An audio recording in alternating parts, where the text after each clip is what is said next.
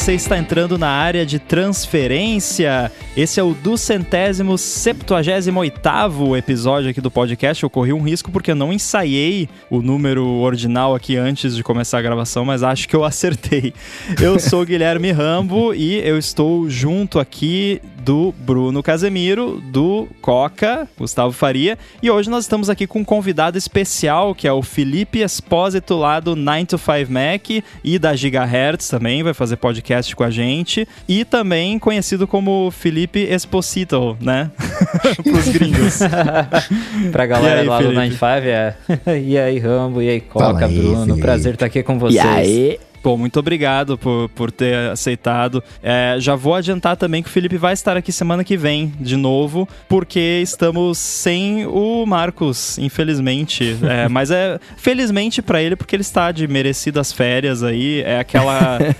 é o descanso antes da, da correria, porque a gente está lançando a Gigahertz e vamos começar a lançar os podcasts muito em breve. E então ele tá tirando essas férias aí para dar uma esfriada na cabeça para depois depois é, ficar um bom tempo aí sem descansar. Então, é, merece muito essas férias. É, e vamos combinar também que se o Felipe vem hoje, bem no nosso episódio especial aqui, e não vem na semana que vem para ver o resultado, ia ficar chateado, verdade. né, cara? É, o que, que a gente é pra se defender, né? Pra falar que tem sensor novo e alguma é. coisa.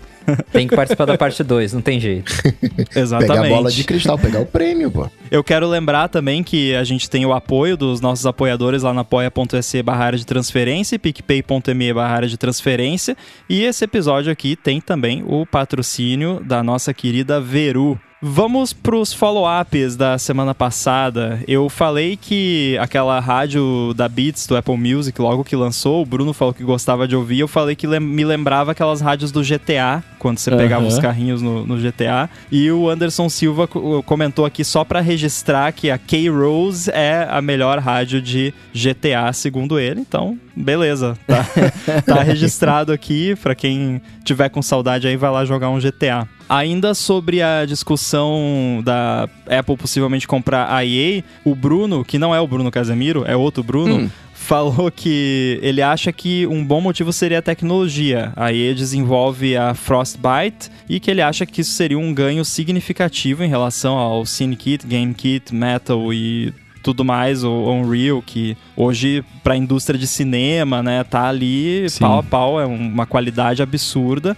Eu não sei se eu concordo com comparar o Metal, porque o Metal não é uma engine, né? O Metal ele é uma base, é uma parada fundamental, inclusive essas engines de jogos, elas podem ser construídas e muitas delas funcionam em cima do Metal, né? Agora, você chamar o CineKit e o GameKit da Apple de uma engine de jogos é até meio absurdo, assim, né? né? Que, tipo, dá pra fazer jogo legal? Dá, mas, né, comparado com essas outras, né, nem se compara. Então, isso é uma forma muito complicada de eu dizer que eu concordo. Eu acho que tecnologia pode ser um motivo. Mas o que, que vocês acham? Eu ia, o que eu ia comentar, que eu, eu falei na semana passada, né, que, que eu achava que talvez não, não fosse tão da hora e tal, mas pensando hoje, cara, né, tendo uma semana para refletir sobre as besteiras que eu falo, é, hoje, enquanto a gente gra enquanto a gente tá gravando, lançou o Diablo, né, pra mobile, né, pra iOS, Diablo Immortal, se eu não me engano. E que é da Blizzard, enfim, é, é um jogo enorme, sempre foi, é um MMO também que vai estar tá lá tal. Então, de, de, certa forma, não faz todo sentido a Apple querer ter uma empresa que tenha jogos. E de repente, por tecnologia, claro, ou até já pro próprio know-how que os caras já vão ter para já entrar com um monte de coisa que a própria aí já tem dentro do, do da plataforma, saca? Então, Sim. sei lá, pensando hoje faz total sentido mesmo, né? É, pensando do lado da Apple, faz bastante sentido, principalmente com agora que eles têm Apple Arcade, né? Então eles seriam ainda mais jogos, aumentaria o catálogo. Mas eu fico pensando, a Apple, dona da EA, de todos aqueles jogos, será que eles iam continuar, por exemplo, lançando jogos multiplataforma? A gente tá falando da Apple, né? Então, não sei se eles saberiam lidar muito bem com isso. Exato, essa foi a minha preocupação na semana passada, que eu falei isso. Eu falei, cara, será que é... tem um monte de jogo gratuito, né? Não faz nenhum sentido eles comprarem e deixarem liberado para todo mundo, mas também, por outro lado, pensando, né? É, é, o o Apple Music tá em todos os lugares, os serviços estão em todos os lugares. Sim, sim. Faz sentido eles expandirem também pra todo lugar. De repente, expandir o Apple Arcade pra fora da, do iOS. Eu nem sei se, se tá fora já hoje. Não. Mas se. né, então, de é repente, só plataforma também estaria. Apple mesmo. É, então, de repente os caras fazem pra fora e aí ficaria que nem, um, que nem o, o, o Music, por exemplo, né? Tipo, se, se você tiver lá, coisa pode baixar, baixar os jogos e já era, né? Agora, eu não sei, eu não, compre, eu não compraria também só por isso, saca? Tipo, o que eu jogo de graça hoje, eu gostaria de continuar jogando de graça. E é, uma coisa que a gente pode adicionar nessa mistura toda é o realidade aumentada, né? Uma realidade aumentada para jogos. De repente, Nem vem. Pois é, pois é. É, Não me eu acho assim. que essa parada que você falou é engraçada, Bruno, porque até pouco tempo atrás você cogitar uma coisa como, ah, os jogos do Apple Arcade fora das plataformas da Apple, eu, eu falaria que você tá doido, né? Que não, nunca que a Apple faria isso. Só que tem um, um balanço complicado que a Apple precisa atingir entre a atratividade do, do ecossistema como um todo e a atratividade dos serviços, que ela tá tratando como uma coisa à parte mesmo, né? Tanto é que o Uhum. Apple Music tá por tudo, o Apple TV Plus tá por tudo. Eu já conheço, hoje em dia, pessoas que não têm nenhum produto da Apple que são assinantes do TV Plus. Pessoas, entre aspas, normais, né? Não gente que é que nem a gente tá ligado, mas que ouviu falar de uma série lá do TV Plus que ficou interessado, foi lá e assinou na TV Samsung ou qualquer TV dessas que tem. Então já é uma parada que tá acontecendo. Só que ao mesmo tempo a Apple também não pode tirar muitas exclusividades do ecossistema, porque aí diminui o poder do ecossistema. Então é bem complicado. Eu acho que deve até rolar umas brigas lá dentro, assim, de tipo, não, não, não, deixa isso aqui só, né? O, o iMessage, por Aham. exemplo, é um, né? Que a galera fala muito e que eu acho que vai ficar na Apple por um bom tempo ainda. Mas, cara, eu, eu, eu acho que faz muito sentido, na verdade, você expandir, porque é o que a gente tava comentando em alguns programas atrás, né? Tipo, há, há um limite de, de produto que você consegue vender, de público que você vai atingir, né? Então, tipo, você precisa que seu serviço esteja em outras plataformas também, porque senão você fica limitado só ao seu, ao seu esquema, né? Sim. É, assim, por mais que eu goste do, do ecossistema no, no geral e ache muitas vantagens, veja muitas vantagens no, no ecossistema, eu acho que eu prefiro ainda que, que, que as, que as coisas tenham essa flexibilidade, assim, de, de você poder fazer uma mistura ali do que você gosta de um, que você gosta do outro, você vai lá, pega um pouquinho de cada e faz o, o seu mix, né? Ah, não, não sendo 100% nativo como o Bruno nesse caso, né? Muito bem, é, o episódio de hoje ele é especial não só porque tem convidado especial, mas é especial também porque é bola de cristal. Olha só que maravilha. Ah, que maravilha, hein? Agora mais vocês me tirem uma ganhar. dúvida. Eu quero saber, ah, já houve participante especial no Bola de Cristal além de mim quando eu não era ainda membro do ADT? Acho que não, né? não, não. Então aí, Não, ó, não. Felipe, ó, olha Felipe que é honra, primeiro. hein? Olha, Merece ganhar. tenho a hein? primeira vez. É. Assim, o primeiro convidado especial a jogar bola de cristal fui eu. Porém, eu eu já sou membro do ADT hoje em dia, então já meio que não conta, né? Já pe- perdeu o crédito. Então, Não, faz então tempo, tá aí, né? ó. Então, ó, E capricha. convidado com data pra voltar já. Exato. Acho que o É, mínimo que você tem que exato. fazer é ganhar essa edição do, do Bola de Cristal. Olha, eu não duvido. Competindo com você é difícil, hein? Seguindo a tradição, eu não sabemos qual é o, o número da edição, né? Se o quinto, sexto, décimo, enfim. É o prêmio Bola de Cristal WWDC 2022. Desse ano. É isso. Exato.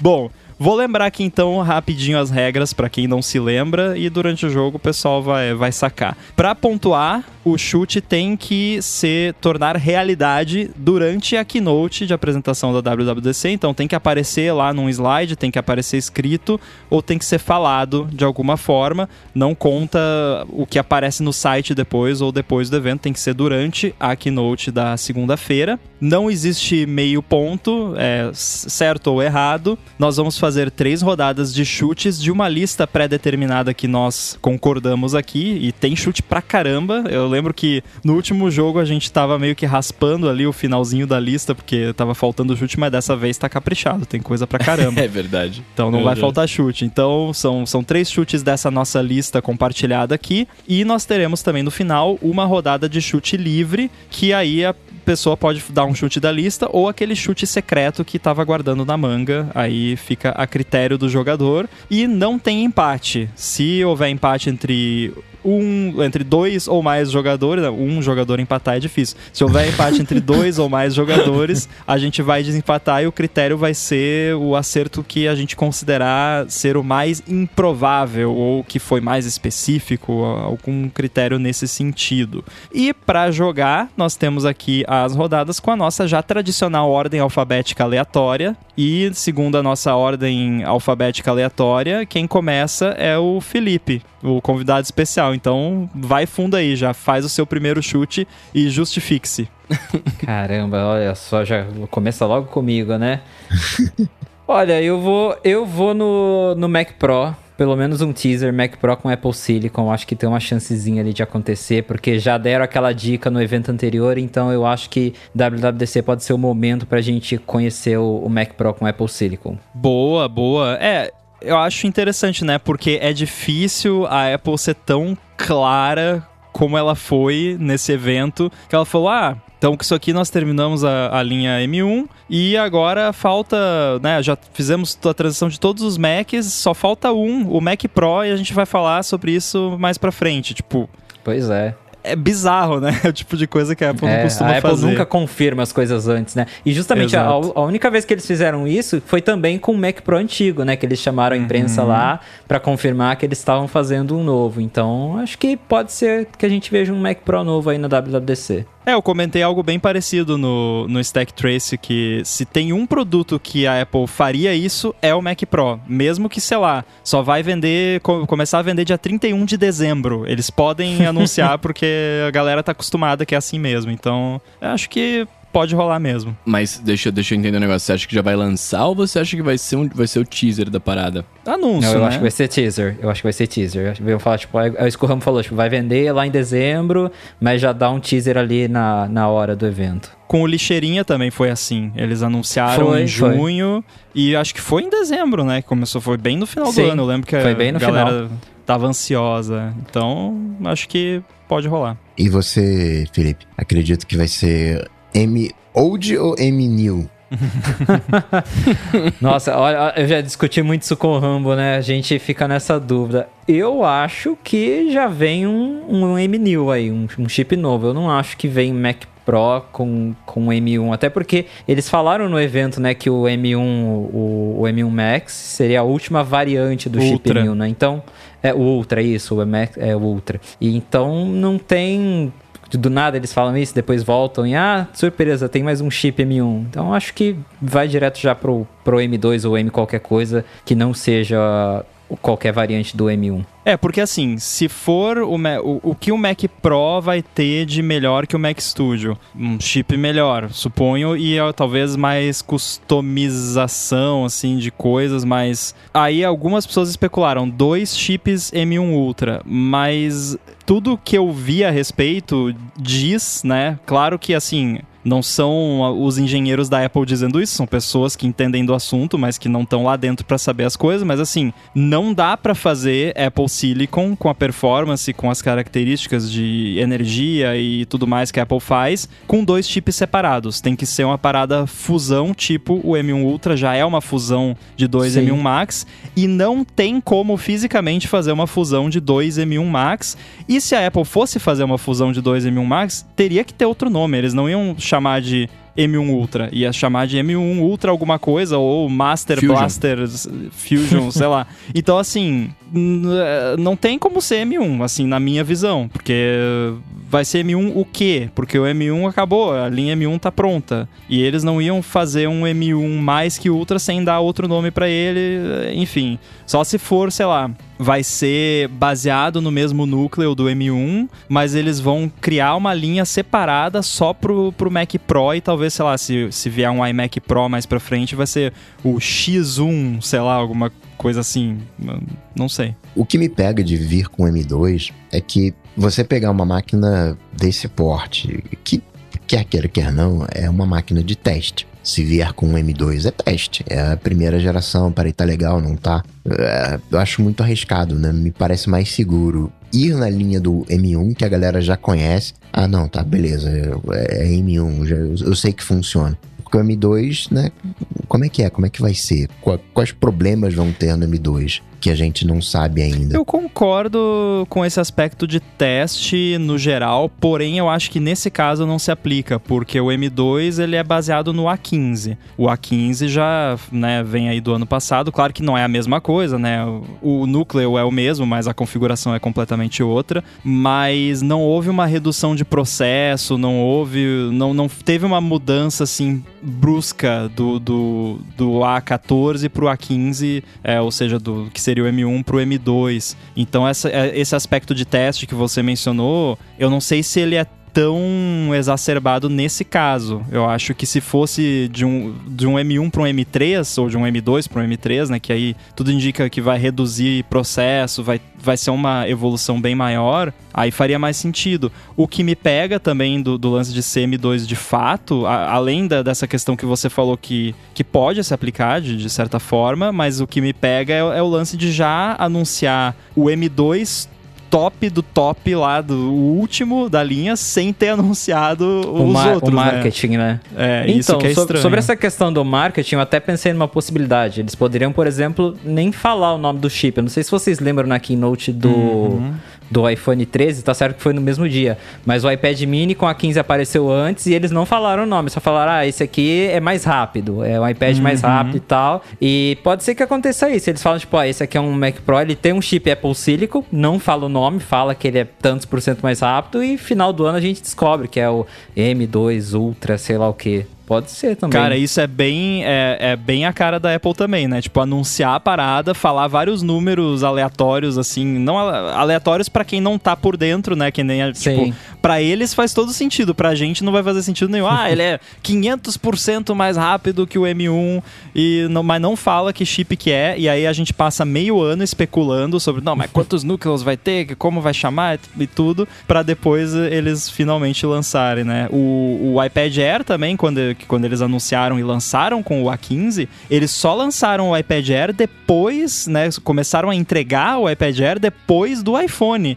porque eles não queriam que tipo a galera descobrisse o A15 pelo iPad Air, tinha que ser pelo iPhone, né? É bem bizarro assim essa priorização que eles dão no, nos anúncios. Pois então, é. Mas é que faz muito mais sentido você falar que o, o, é o chip do iPhone do que o chip do iPad, porque teoricamente o iPhone ele é melhor, né? Falando, falando a marca é mais. Exato, valiosa. é mais forte. Então é melhor que falar, não, esse, esse, é, esse iPad tá bom porque ele tem o mesmo chip do iPhone. Tanto é que não. eles começaram a usar o, o, marketing dos chips de Mac no iPad. Porque você falar é, que o iPad é. tem o mesmo chip do Mac, chip Mac, soa exato. muito melhor do que, né? Com certeza. É, é soa muito melhor do que falar, por exemplo, que o, que o Mac tem o chip do iPhone, né? O que é. não deixa de ser verdade, de certa forma, né? Sim. É aquela coisa, né? M1 soa mais bonito que A14X. Uhum. Sim, bem, não, bem mais bonito, né? E eu faço isso do M1 versus M2 porque o, o, o, perfil do Mac Pro, tirando a galera que compra por impulso, ah, vou, vou comprar aqui, vou ver como é que é. É uma máquina que você não compra para trocar ano que vem, é uma máquina que você vai tê-la no, no, no, no, seu, na sua carteira de máquinas por cinco anos, né? Então não pode ter aqueles erros de primeira geração, né? Como é que vai ser o, o shape? Vai ser o shape antigo, o novo shape? Porque quer queira, quer não, que nem quando você compra carro novo, né? Um novo modelo de um carro. Tem coisas ali que não foram testadas, né? Que é quando for pra rua que você vai descobrir que, caramba, tem um, um, um erro aqui, né? Que nem a história lá do, do teclado. Por mais que seja responsabilidade da Apple, ah, não, a Apple que tem que cuidar, tem a garantia e tudo mais. Daqui a cinco anos, né?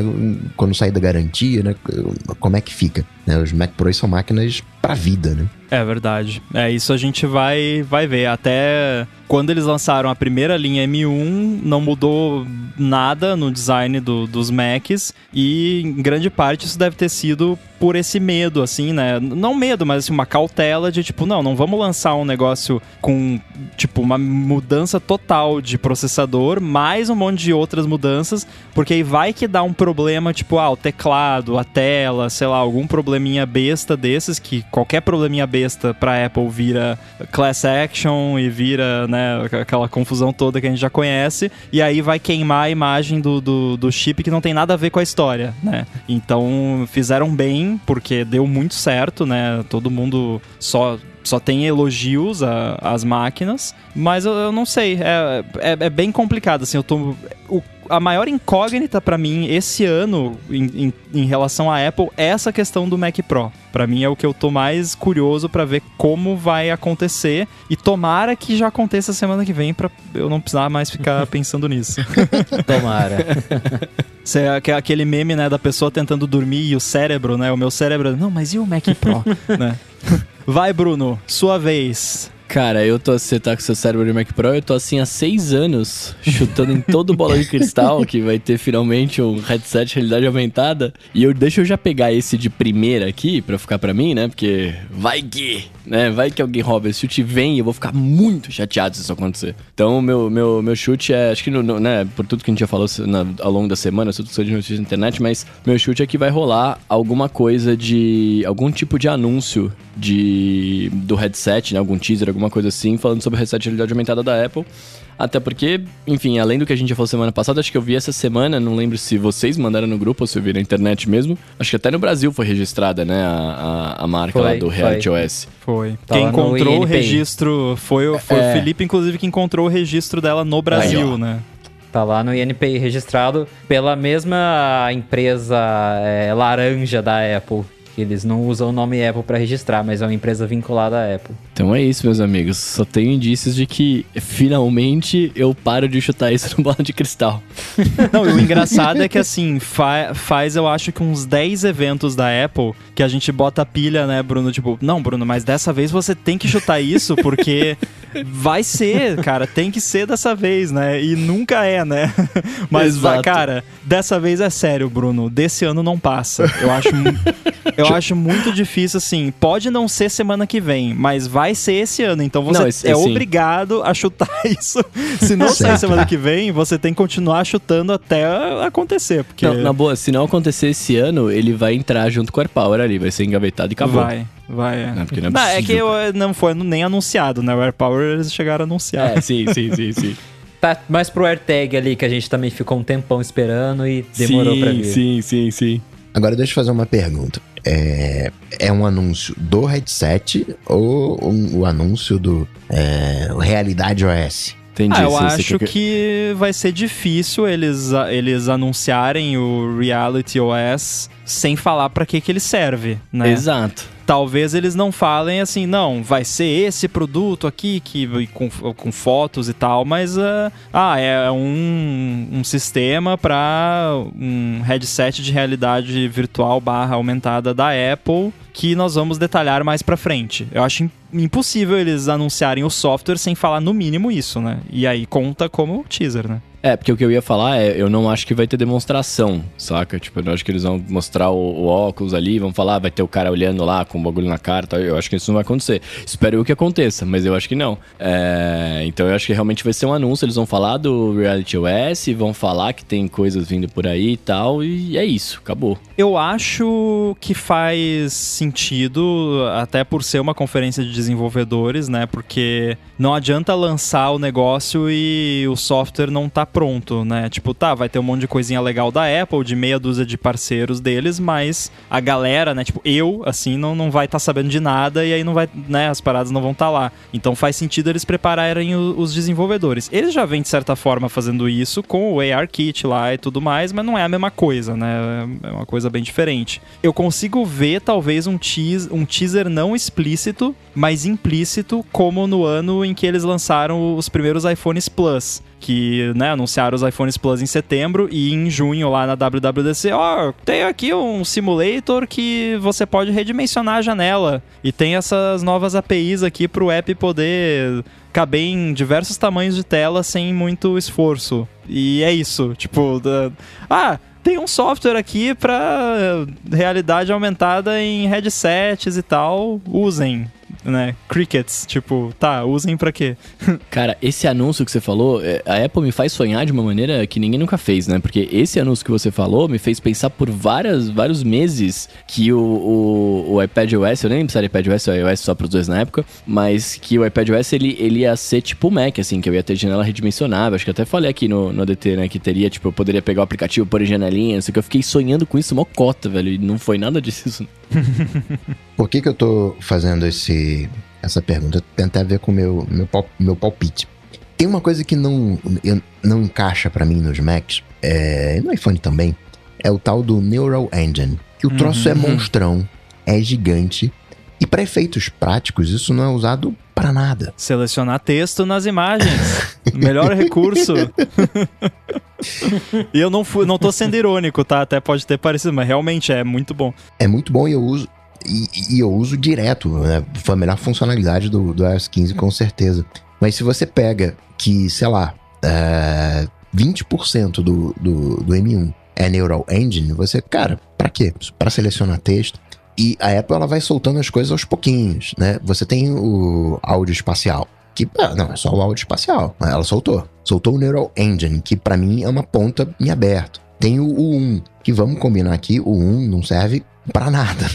ah, mas dá sim, função mó legal. Inclusive, acho que vale mencionar, que porque o Felipe participou também, né, da, quando teve os vazamentos lá de, de iOS, da AirTag e tal, que tinha, tipo, uns balõezinhos 3D e tinha umas Sim. paradas de, de realidade GAR, aumentada. né? Isso. Que você, tipo, apontaria o iPhone, só que no caso aqui seria o headset, e aí apareceria, tipo, um balãozinho vermelho voando em cima de onde tá a parada, sabe? Então o 1 é uma parada de realidade aumentada. E isso, e é muito. é- essas bizarrices todas, elas acontecem porque a parada era pra ter saído há muito tempo atrás já. Assim como o próprio AirTag atrasou pra caramba, o, o lance de realidade virtual, tanto é que já faz umas 20 WWDCs que o Mark Gurman, né, sempre. Não, vai ser nessa WWDC. Aí uma semana antes, ih, não vai ser. Né? Tipo, então é uma parada que tá ali na, na portinha ali pra sair e não sai. Então eles foram adicionando esses recursos. Quando lançou o 1, foi uma parada engraçadíssima, assim, porque, tipo,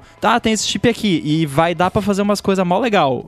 Mas tá, mas o quê? Ah, umas coisas mó legal. E até hoje, né? Tipo, tá, beleza, o AirTag lá é legal, mas, né, as coisas mó mais legal, que a legal. Apple falou que ia, que ia rolar, não. Até É. hoje a gente sabe que, que tem, porque teve lá nos vazamentos, né? Então você tá certo. O 1 faz parte dessa história também. Então eu acho que ah, acho que a gente vai entender, acho que os pontos vão se conectar nessa WWDC. Ela vai chegar, nem que usando aqui o, o banco de palpites que a gente tem seria aquele nova versão do ARKit com novos recursos de realidade aumentada. Né? Eu vou nesse palpite, mas dentro aqui do contextualizando pra mim, ela vai falar, então, sabe um, é pra isso, uma Neural Engine, né? agora vai conectar todas essas pontas, a gente vai dizer, ah, então quer dizer que a realidade aumentada já tava aí faz mó tempo, a gente aqui não tinha, não tinha ainda caído a ficha. Boa, eu gostei como você integrou o seu chute dentro do seu comentário do chute do Bruno. Muito bom. E pra separar, não, o, o teu palpite é esse, esse aqui é o meu, esse é o seu é um Sim, o sim. meu é o...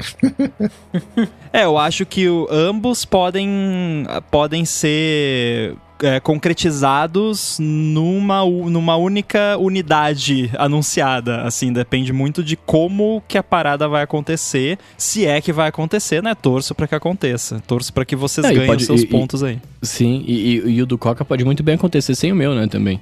Pode, pode. O seu. É, o seu. Se o seu aconteceu, o do Coca, Com certeza. 99,9% que É. acontece.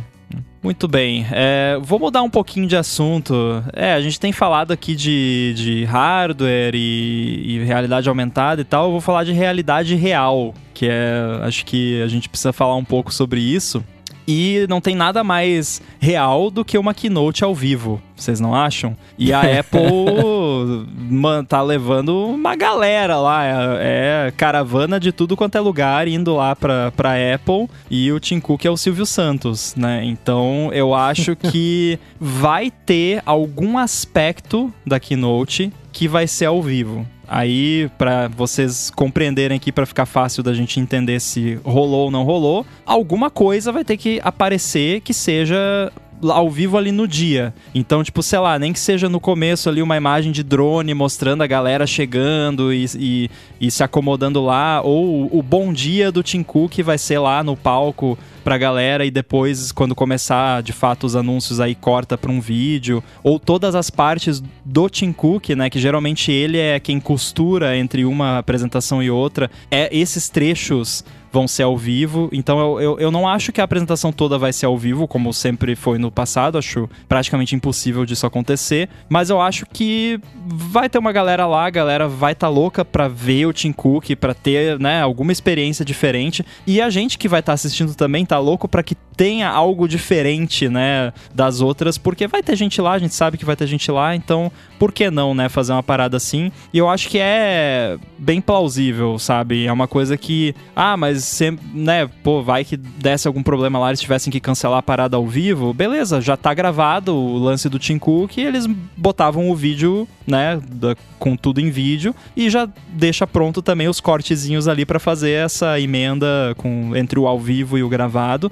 Eles sempre fizeram isso muito bem. Eu acho que pode rolar ali. Pô, pelo menos o bom dia, né, ali, né? Good morning, né? E aí a galera aplaude. Aí deixa deixa ali o, o, microfone da plateia ligado durante o vídeo, né? Pra ter a claque Nossa, né, nas, lindo. nas apresentações. Então, eu, eu acho que, é. que vai rolar alguma coisa assim. Eu acho, acho possível, até porque alguns colegas de imprensa foram chamados para ir lá no dia. Então, assim, a Apple não ia chamar a imprensa para ver um evento 100% gravado, né? Você pode vir de casa. Alguma coisa ao vivo ali vai rolar. Nem que for o Tim Cook dando bom dia, acho possível de acontecer sim. Ou A coisa ao vivo vai ter. É, vão ter atividades lá para os desenvolvedores e, e para a imprensa também. Mas por que não, né? É só, só um bom dia, não custa é. nada, né? a demonstração do óculos vai ser ao vivo, que vai ser um evento super, hiper, mega diferente. Não, mas eu vou te falar, cara, eu acho que. Eu, eu, eu, já comentei isso também outras vezes, mas eu, eu fico muito chateado com a falta do ao vivo, assim. Eu gosto muito da reação das pessoas. Eu acho que, para mim, não é que faz. Dif... Não, faz diferença. É, acho que é, o termo é esse. para mim faz totalmente a diferença de você ver a galera vendo o que tá acontecendo e reagindo mesmo na hora, e você fala, caramba, olha que animal, do que simplesmente eu ficar vendo o vídeo lá e, e gostar do que do, pode ser anunciado não, mas não, não tem a mesma. A, a, o mesmo apelo, saca? Então é outra eu, eu gostaria também que é, exato. Eu gostaria também que pelo menos o, o ele entrasse lá pra dar um bom dia e tal. Apesar de que eu acho meio bizarro. Ele entra, dá bom dia, sabe? Assiste o vídeo aí. aí vaza. Mas ao mesmo tempo, pô, pelo menos ele vai aparecer no começo e no fim, né? Sei lá. É. Muito bem, dada a primeira rodada, vamos pra segunda rodada. E quem começa dessa vez é você, Bruno. Vai lá. É, vai ser o headset versão 2 já? Ou, ou vai ser outra coisa? Não, já, o headset tá aqui, cara. Já, já falei dele, garanti o meu, o meu não ponto aqui, como sempre. É... Cara, agora eu vou começar mais uma vez a chutar com o coração. E, e eu vou falar de coisas que eu gostaria que viesse, por exemplo, né? É, uh, o meu, meu próximo chute seria que a gente vai ter no, no, no iPad OS e também no iOS, né? Enfim, é, widgets interativos. E, e, eu vou justificar o meu, o meu chute com o meu desejo, porque eu acho que já passou muito da hora, cara. Hoje a interação que você tem com os widgets, é, é, primeiro que ele é pouco customizável, né? Você tem só três opções, eu acho, eu acho um pouco ruim, eu gostaria que tivesse outras coisas para fazer. É, e a interação é muito fraca, né? Assim, tipo, o que você pode fazer, na verdade, é dar uma configurada nele, mas o widget tá lá. Se eu quiser interagir com ele, a hora que eu clico, eu abro o aplicativo. E às vezes isso me incomoda, não é isso que eu quero, saca? Então, eu, eu gostaria que viesse alguma coisa nesse lance de, inter, de widgets interativos, de, sei lá, eu coloco um widget do aplicativo de notas com uma nota específica lá eu gostaria de estar com o meu, meu iPad segurando ele, né? Com o teclado ali, com, com o Smart Case, Smart Folio, etc. E eu pudesse com o mouse clicar no widget e escrever alguma coisa. Um, no aplicativo de lemble, lembletes, de lembretes, por exemplo, né? Ele tá lá aberto, eu queria poder ir lá e escrever um lembrete na hora. Ou o aplicativo de notas, eu vou lá com, com o Apple Pencil e, e escrevo um negócio na nota, né? Já tem hoje a, a, Quick Notes lá que você puxa, escreve e tal, mas, pô, podia estar num widget, né? E aí. Um post-it, um, mais... um, widget um post de post-it que você desenha com o Apple Pencil direto ali. Então, Seria legal. Tem, tem o widget de post-it daquele aplicativo que você pode colocar, mas você não consegue interagir com ele, né? Você coloca ele lá, te lembra de alguma coisa, mas você tem que clicar pra, pra interagir.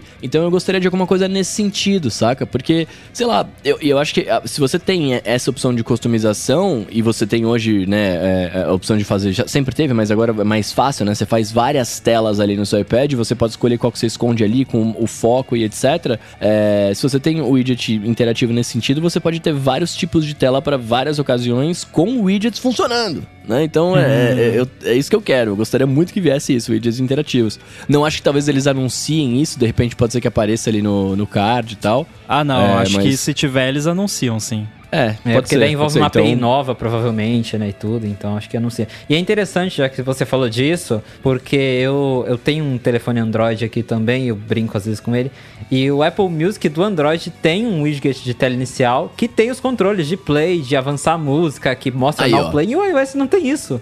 E é um aplicativo da Apple, eu fico, caramba, É, a gente conversou também no Stack Trace, até a gente foi um pouco mais a fundo da- de, tecnicamente como a Apple poderia resolver isso, porque a Apple foi muito conservadora com os widgets. E, e tá certo, assim, pra uma primeira versão, né? O maior problema é que a Apple sempre leva dois anos, né, pra evoluir as paradas, o que.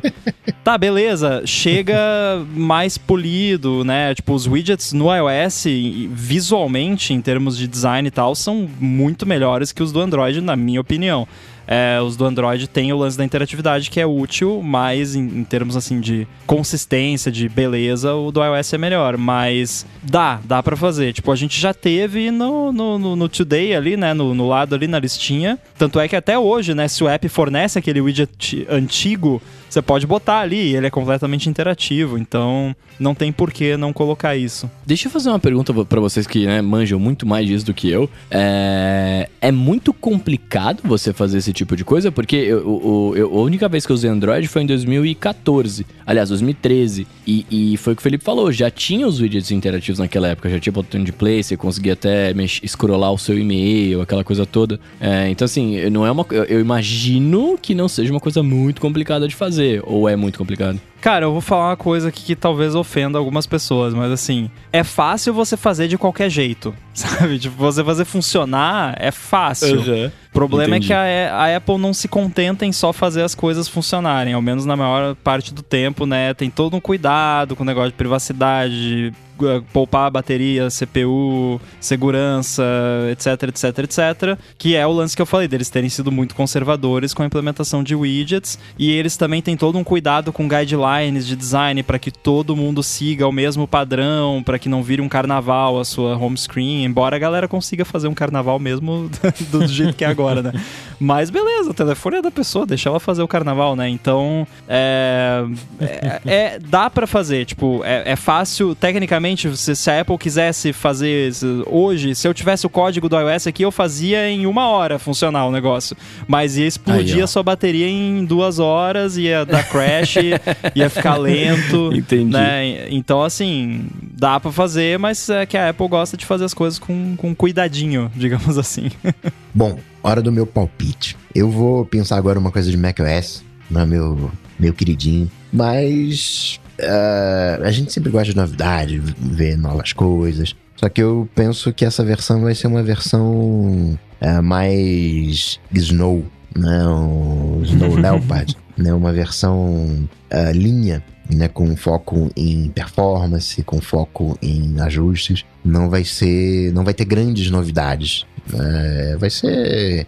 é, vai ser assim. Ah, a gente mexeu um pouquinho aqui no, no macOS, tá bom? Ah, tá bom, tá, então legal. Ah, próximo. É, acho que todo mundo que acompanha a Apple há algum tempo sabe o que a gente quer dizer quando fala, ah, vai ser um release Snow Leopard, né? Que é tipo, ah, vai ter ali melhorias, bas- bastante mudança interna e, e de performance, um- uma ou outra novidadezinha, mas sem grandes coisas, né? Então, é, é meio difícil explicar assim de forma concreta, mas quando a gente vê a Keynote, a gente vai saber se, se foi ou, ou se não foi, né? É, porque de rumor o que a gente tem até agora é que o aplicativo, o, o settings, né, o preferência do sistema, vai ser redesenhado. Acho que é a única coisa que vazou em relação a macOS até agora. Fora isso, a gente não sabe mais nada. É. Eu fiquei pensando aqui se uma um aplicativo de preferências do sistema totalmente redesenhado desqualificaria o release como sendo um Snow Leopard da vida. Mas aí eu pensei um pouco, acho que não, não, acho que ainda, ainda encaixa. Se for só isso, né? Porque, tipo, não é um recurso assim, né? Tipo, é um tapinha ali, né? Então, então Coca, não se preocupa, não tô tentando tirar seu ponto. Se, se, se vier a, a- a preferência redesenhada, você continua ganhando, né? Mas aí, se começar a vir mais coisa, aí, Aí, já, aí- aí já complica. Aí né? já complica. Se tiver wallpaper novo aí. né? Não foi Snow Leopard que, tipo, mudou só a cor do. Botaram, tipo, um hue and saturation lá no Photoshop. Foi. e- Era é, o, o, o wallpaper do, do Leopard era roxo, aí o do Snow Leopard um roxo mais brilhante. Foi isso que mudou. Hum. Então, quem sabe, ó, o, o wallpaper do Monterey é roxo, o padrão. É, então. Vai ficar mais roxo. Pronto, tá, tá resolvido. o- o- isso. Matou no. Agora no tudo macOS. faz sentido. Ô Coca, eu não quero gongar seu chute jamais, mas eu só quero deixar registrado aqui que toda vez que tem atualização do sistema, que eles mudam a ordem das coisas lá e acrescenta coisa nova dentro do aplicativo de, de ajustes, eu fico perdidaço.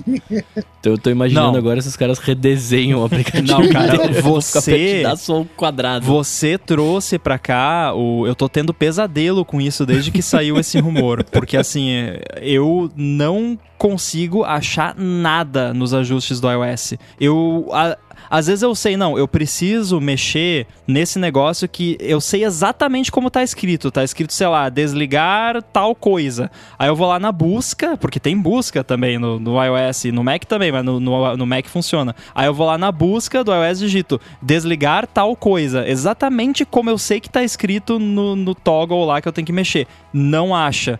E aí, no- cara, eu não consigo. Então, assim, esse rumor, e aí acho que o Gurman até comentou, ah, pra deixar mais parecido com a versão do OS. Cara, eu arrepiei de medo quando eu vi isso, porque eu consigo me achar no- nos ajustes do Mac. Agora, no do iPad, do iPhone, eu nunca acho nada. Então, eu tô morrendo de medo. eu, eu fico tão perdido nesses, nesses ajustes que eu ordeno alfabeticamente. Porque eu não sei, porque ele. É, categoria que ele agrupa, né? E eu fico, peraí, não, onde é que tá? Eu achando e não é alfabético. Eu quero, sei lá, bateria. Onde é que tá a bateria? Eu, eu vou um por um ali até achar. E aí, quando eu passei a organizar alfabeticamente, ah, não, não, tá, bateria vai ser o terceiro ali no Bzinho. Me ajudou demais isso. É, merece um, um redesenho, né? Essas preferências que ele é muito, muito confuso. E, mas também não sabia como, É, não mas sei como é aí que é poderia que tá. melhorar. Não, mas é que tá, eu tenho medo porque eu não consigo achar nada no iOS. No Mac eu acho. Porque a busca, pelo menos na- nas preferências do sistema do Mac, funciona.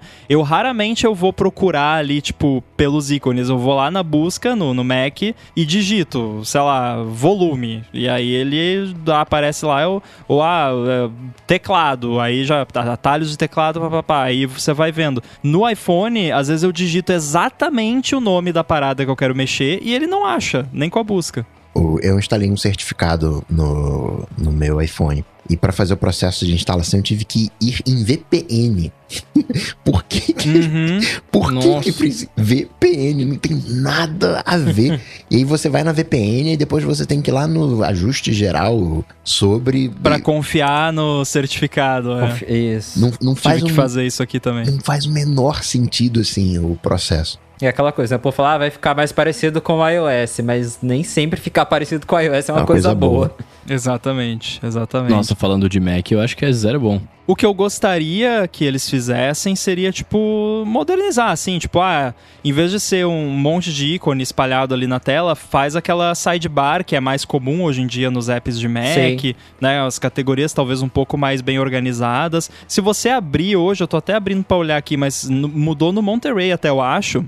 Em Dock and Menu Bar. É, eu acho que talvez seja uma parada parecida com isso. Se você abrir a seção de Dock e Menu Bar, tem uma barrinha lateral ali com as categorias das coisas. Eu imagino que talvez seja uma parada mais ou menos assim, né? Mas a, a, organização em si. Se a busca funcionar, eu tô feliz. Isso é o que importa. Do, os settings que mudaram, os ajustes que mudaram recentemente, é, por exemplo, bateria. Segue es- essa mesma linha de ter uma lista na, na esquerda e o detalhe na direita. Então pode ser o, pode ser que seja por aí. É. E já que estamos falando nisso, esse é o meu chute, então. A- as preferências do sistema no, no macOS 13 vão receber alguma mudança significativa de design. Mais uma daquelas, a gente. Quando a gente vê, a gente vai saber se, se vale ou se não vale. É o tipo de coisa que pode acontecer, mas pode não aparecer na Keynote, né? Mas assim, de repente aparece lá na, no, naquele slide lá quadriculado lá, ó, Redesign System Preferences. Aí, beleza, tá resolvido, né? Então, acho que, que tem uma chance de eu ganhar essa aí. Tomara. Então, é, não- não sei. nessa rodada, vamos agora para o último chute da rodada, que é com você, Felipe. Olha, vou apostar agora nos, nos tão aguardados widgets de tela bloqueada. Porque a gente tava falando até de Hum. widgets agora, né?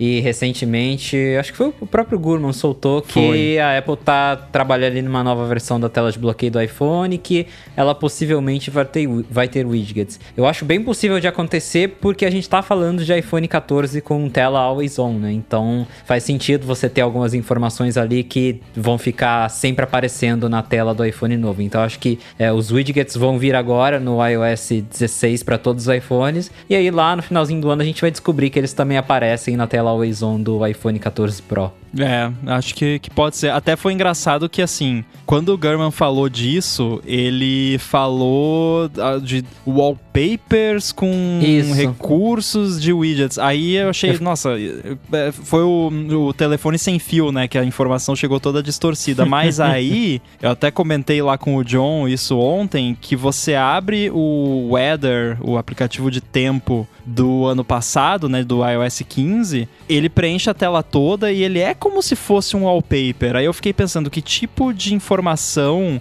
poderia ser transmitida através de um wallpaper na tela bloqueada. Eu pensei, previsão do tempo seria uma delas. É, então já começou boa. a não me parecer tão estranha essa ideia. E eu comecei É. a pensar, de repente o app vai poder ter uma, uma extension que vai ter várias camadas e aí uma delas pode ser o wallpaper e vai ter também umas, entre aspas, complications da vida. É. Então Às vezes pode você liga a tela do também. iPhone e o, e o app tempo tá lá assim inteiro na lock screen. É, Pode ser. um- uma parada parecida, assim. É, então acho que pode, pode rolar algo assim, mas eu acho que, de um modo geral, algo parecido com widgets na, na tela de bloqueio, acho que pode rolar, sim. De repente eles vão chamar de complications, mas é, é, É, widgets. é. né? O, o espírito é esse. Vão ter coisinhas ali. É, é um bom palpite, porque a Apple sempre mexe nas notificações de alguma maneira, né? Nem, nem sempre pra melhor, mas ela sempre, não, agora vai ser assim, agora vai ser é, aquilo outro. Então, acho que faz sentido sim, um bom chute, um bom palpite. Aí outra coisa que eu pensei foi pensando mais nesse lance de complications mesmo, como que é no Apple Watch, você tem algumas watch faces que você consegue substituir quase que toda a watch face por complications, né? Fica só ali o círculozinho mesmo ou o que quer que seja da, da complication, da, da watch face. Aí eu pensei, você olha para a tela bloqueada do iPhone você tem elementos muito bem definidos ali. Você tem o, o horário bem grandão ali, você tem a data, você tem o negocinho de bloqueio, que aí obviamente isso não ia mudar porque, né, é um elemento de segurança e tal. Mas você tem lá embaixo as bolotinhas lá da, da câmera e, e da lanterna, e você tem um espação vazio ali no meio, que normalmente é, vai ali alguma notificação ou o Now Playing, e eu imagino todos esses módulos talvez pudessem ser trocados por complications de apps, né? Se eu quiser usar o, o Halide como a minha câmera da tela de bloqueio, eu coloco ele lá no lugar da câmera. E se eu quiser trocar a lanterna por um atalho para abrir algum outro app ou alguma outra função, eu boto ali. Eu, por exemplo, trocaria o negócio da lanterna para um atalho para trocar, tipo, o, o listening mode dos AirPods, por exemplo, que eu uso muito mais do que a lanterna e é meio chato, tem que abrir o control center e, e tudo mais. Então, também poderia ser algo assim.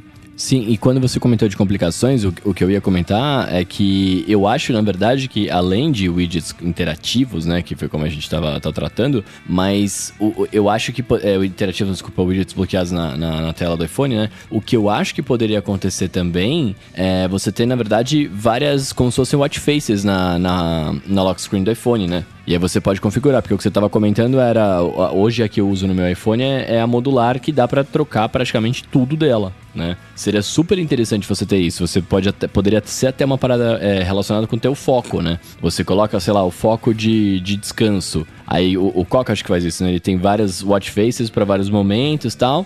E aí, tipo, você tá no foco de descanso, ele não vai te mostrar informações. É, Você tá no foco de trabalho, ele te mostra o que é relevante dentro da lock screen de notificação, etc, pra aquela parada lá, saca? Então acho que seria super da hora se a gente pudesse ter algum tipo de interação assim na tela. É, você trocando os focos, né? Trocar também o conteúdo da lock screen. Até o Michel comentou ali no, no chat, né? Do, do modo sono, né? Que, que muda, né? Escurece ali a lock screen. Poderia ser algo nesse sentido também que... Ah, quando eu tiver com o não perturba, eu quero esses ícones aqui, essas complications, esses widgets. Quando eu tiver no modo normal, esses outros. Seria bacana. Isso que você comentou de, de módulos, né, de, de informações, se você parar pra pensar, é, já meio que tá rolando isso agora, porque você tem o, o modo de é, o modo de resumo lá, que ele agrupa as notificações e te mostra só em X horários. Isso de repente poderia ser um widget, né? Tipo, o agrupamento das notificações lá, o resumo É, já dele é, aparece né? lá num De bloquinho. certa é, já forma. é, exato. É, é um widget, exato, exato. Ah, você pode pensar nesses widgets na lock screen, assumindo que sejam widgets, como se fossem notificações persistentes, né? Que ficam ali o tempo todo. Exato. Muito bem feita a nossa segunda rodada de chutes e seguindo com a ordem alfabética aleatória, quem começa na terceira rodada é o Coca. Vai, Coca. Muito bem. Se eu falei que o Neural Engine não faz sentido, se o 1 não faz sentido, guardando as devidas proporções, o iPad Pro e o iPad OS também não faz o menor sentido. E eu espero ver, né? Meu palpite é mais uma torcida, mas acredito que dessa vez vai. A gente ter algo. Não é uma torcida, é, é ch- chutando com o coração. É, exatamente. Que a gente vai Essa é ter vida. uma multitarefa ah, decente, é, é, sei lá, né, poder redimensionar em janelas, mudar a estrutura do- de multitarefa, né, aqui no bancão, né, seria um novo modo de multitarefa no iPadOS, né, que roda é, aplicativos em janela. Eu acredito que tá na hora do, do iPadOS se descolar, né, ele virar um, deixar de ser um iOS Virar gente. é, e virar assim um, um Mac iPhone OS, assim, sabe? Né? Ter mais um, um punch de, de Mac e o que mais pega hoje é multitarefa. É mó legal hoje você tá no Mac e, e poder se conectar no iPad, né? Arrastar o mouse e tá no iPad interagindo. Só que aí você tá interagindo naqueles aplicativos, né? É, é, é, Fica um choque muito grande. Tudo bem, bacana. Eu prefiro ler os meus e-mails. No iPad eu faço isso, né? Eu leio lá no iPad porque já tá lido que né, abrir um aplicativo de e-mail no, no, no Mac. E eu já configurei ali no iPad para ficar baixando e tal. Então chego ali já tá tudo direitinho. Eu, é, é quase como se o, o iPad, nessa parte de e-mail, fosse minha memória RAM, né, de, de alguns aplicativos. Pra não ficar gastando do Mac, né, fica gastando do, do iPad que tá ali do, do ladinho. Mas eu queria um multitarefa bacana no iPad OS. É, isso aí é, é complicado, né? É bizarro como na tentativa de fazer uma multitarefa mais simples no iPad, a Apple vem há, sei lá, 10 anos fazendo uma multitarefa que consegue ser mais complicada que janelas, né? Porque a ideia por trás disso tudo é que, não, janela é muito complicado, as pessoas se, se, se perdem, não sabem redimensionar janela e coisa, mas me diz, quem é o usuário, entre aspas, normal que sabe usar a multitarefa do iPad? Eu não conheço, assim, eu conheço a galera tipo Vitite da vida que é viciado em iPad e que aí consegue usar. Eu fico totalmente perdido usando o iPad. Aparece janela onde eu não sabia. Aí quando eu vou ver, eu tenho um monte de janela do mesmo app aberto e não sei como é que aquilo foi parar ali. As coisas somem, eu não sei como fechar, como abrir, como aumentar. é, Ou de... Nossa, é um desastre eu tentando usar a multitarefa do iPad. E isso pode ser porque eu sou velho, que eu tô acostumado a usar computador tradicional, Não é, mas é. assim, eu olho, é, eu, eu, eu acho que não é isso, porque eu vejo outras pessoas usando, pessoas que já começaram a usar uh, computadores na era do iPad e as- essas pessoas se atrapalham também. Então não é, não sou eu, eu acho, nesse caso. Então tá precisando, né, de repente a Apple, Apple renda-se, né, janelas, ja- todo o sistema operacional é baseado, né, de interface gráfica que deu certo, é baseado em janelas por um motivo. Porque funciona, né? Então para de tentar inventar moda e bota as benditas das janelas lá e, e pronto. Principalmente quando tiver teclado e mouse conectado, que aí você consegue interagir mais facilmente. E principalmente também quando você tiver conectado num monitor externo, né? Que a Apple fica fazendo comercial do iPad com a galera pl plugando o iPad no Pro Display XDR pra ficar aquele quadrado horroroso no meio da tela com duas barras pretas, sabe?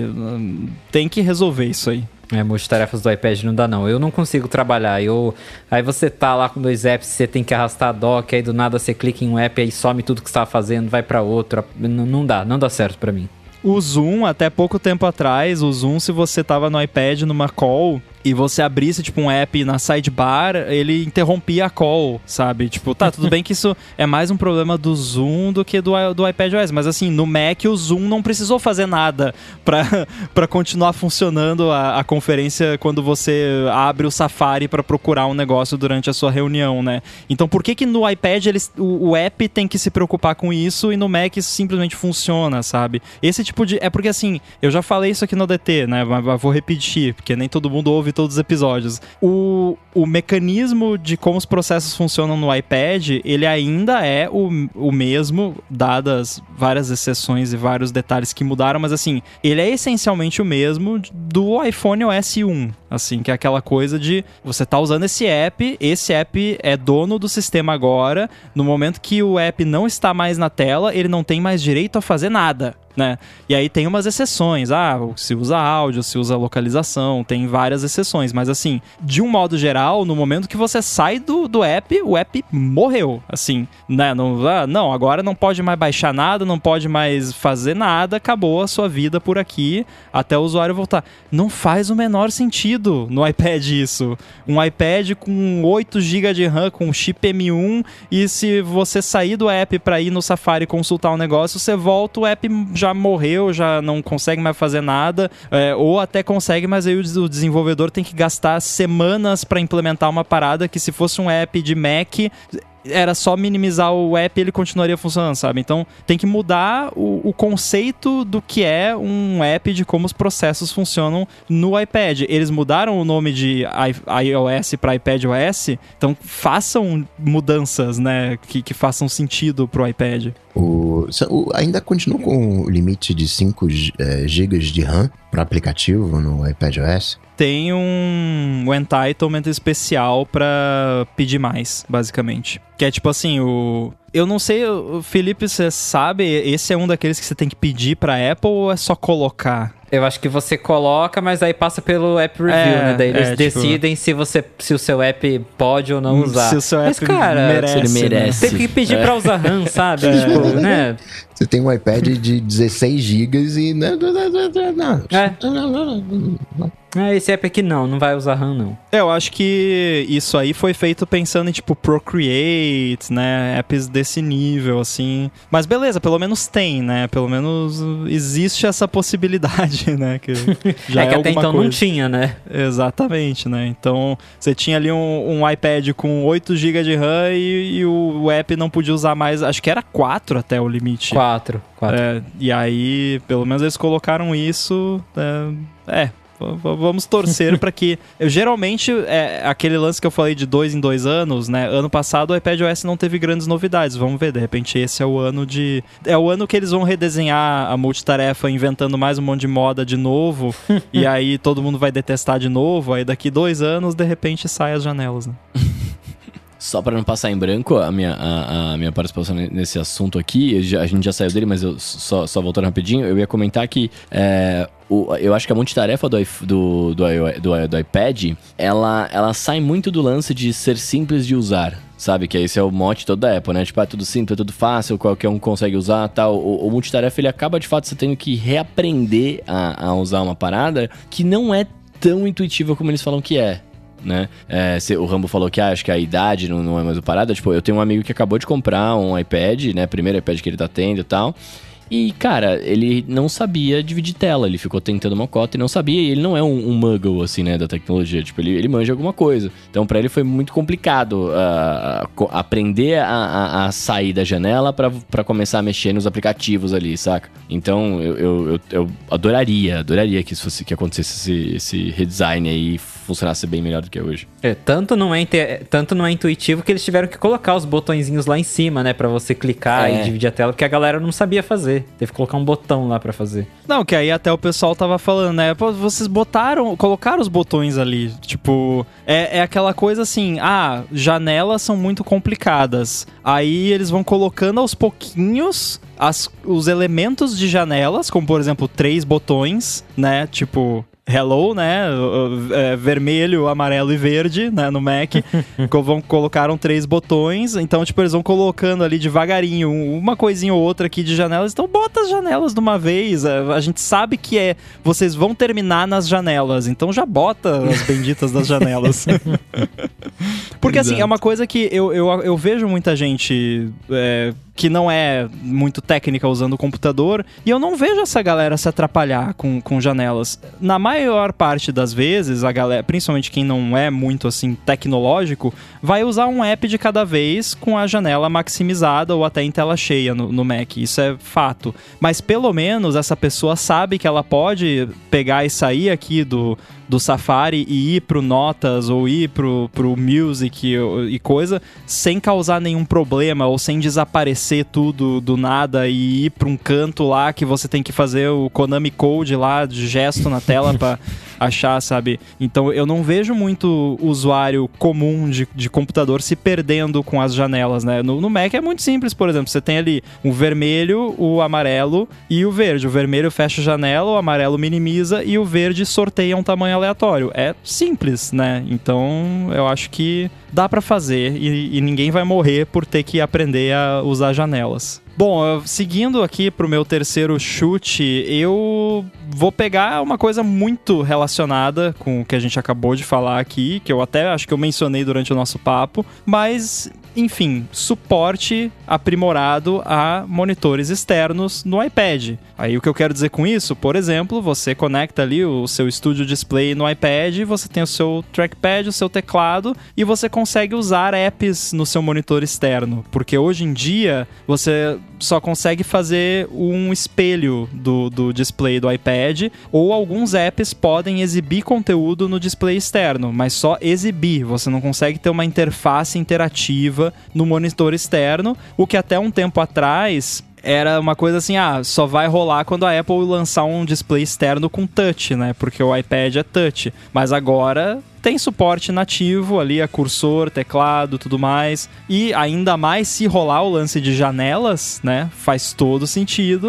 o iPad ter um modo ali que você pluga ele num monitor e usa ali, usa o, o um app, por exemplo, que eu adoraria usar desse jeito é o Swift Playgrounds novo lá, que agora você consegue fazer apps e tal, que é muito maneiro, é o que eu mais uso no meu iPad hoje em dia. Eu deixei, eu ia vender o meu iPad Pro e ficar só com o iPad mini e eu não vendi o iPad Pro para poder usar o Swift Playgrounds no, no iPad Pro porque no Mini é, o Mini é muito pequeno para isso, mas no Pro ali com teclado e trackpad fica fantástico. Então eu adoraria, ficaria muito feliz. É, então votando aqui com o coração porque eu não sei se vai rolar, mas vamos lá, por favor, Apple, suporte a display externo de verdade no iPad. E eu acho, eu, eu, eu, eu, vou com você, eu acho que não, talvez não role, né? Tomara que role, mas talvez não role. Mas, cara, eu acho meio absurdo até hoje não ter isso, ainda mais porque a galera fica falando que toda. A galera não, a própria fica falando, não, isso aqui vai substituir o computador, né? What is a computer? Eu acho bizarro você não ter um, um suporte decente, cara, para monitor externo. Principalmente você não poder usar um monitor, um monitor externo, que seja qualquer monitor externo que você ligue, como de fato um monitor externo. E não só espelhar a tela do seu iPad ali. Né? Eu, eu adoraria que eu, ele me desse a opção de eu ter duas telas mesmo, né, separadas e que eu jogo as coisas lá. Que fosse o aplicativo inteiro como é hoje, mas que eu escolhesse que eu quero, ah, quero abrir esse aplicativo aqui e quero abrir um outro aplicativo aqui no iPad. Né? Tipo, me desse duas telas. Eu, eu cara, isso pra mim é, é, é meio, meio primordial, assim. Eu adoraria que tivesse. É, é como o Rambo falou, né? É, é, até nas propagandas eles usam lá, estúdio display aí, conecta o, o iPad. Aí fica aquele negócio 4x3 feio pra caramba, né? Tipo, o, o básico, que tivesse o 16x9, já ficaria tipo, tá, pelo menos fica na proporção certa. Você ignora a tela do iPad, liga um mouse, um teclado e usa. Mas nem o básico não tem, né? Então é, é, é chega a ser ridículo, assim, a gente tá já em 2022 e o iPad não ter o básico para suporte a, a monitor externo. É, na real, acho que se o app que você tá usando suportar, ele até rola de preencher a tela toda, mas aí é Isso. é para casos muito específicos, assim, tipo, ah, um editor de vídeo e você quer ver o preview do vídeo no é. monitor externo. Aí beleza, o mas tipo... Fusion faz isso.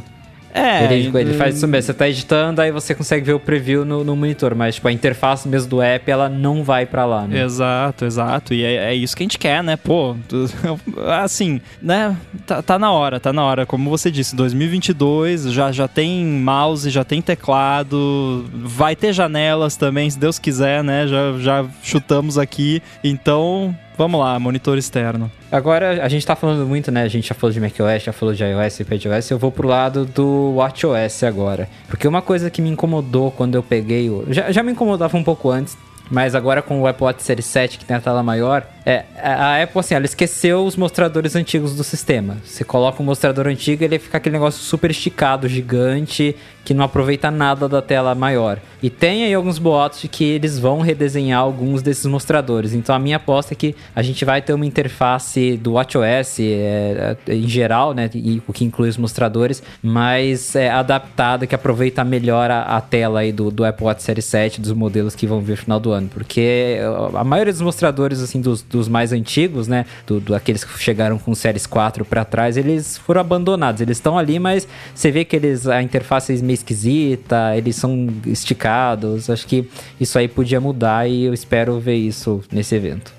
Tem um aspecto técnico interessante de, disso que toda vez que eu dou uma fuçada na, no, nessa parte dos mostradores lá do, do WatchOS, me pega um aspecto que é o seguinte: eles ainda funcionam basicamente do mesmo jeito que eles funcionavam no WatchOS 1. E todos os mostradores, isso aqui talvez só vai fazer sentido para quem é mais ligado em programação e tal. O Coca vai, vai, entender com certeza, o Felipe também, porque ele não é programador, mas é. Como é que é? Não programador praticante, né? Programador não praticante. É. Programador não praticante. É que não, não existe assim uma consistência de ah, tem uma biblioteca de watch face, que aí a galera da Apple vai lá, pega os componentes e monta uma watch face. Não, cada watch face é como se fosse um, um ecossistema fechado que foi é tudo hard coded, tipo, alguém foi lá e fez aquela watch face, empacotou lá num pacotinho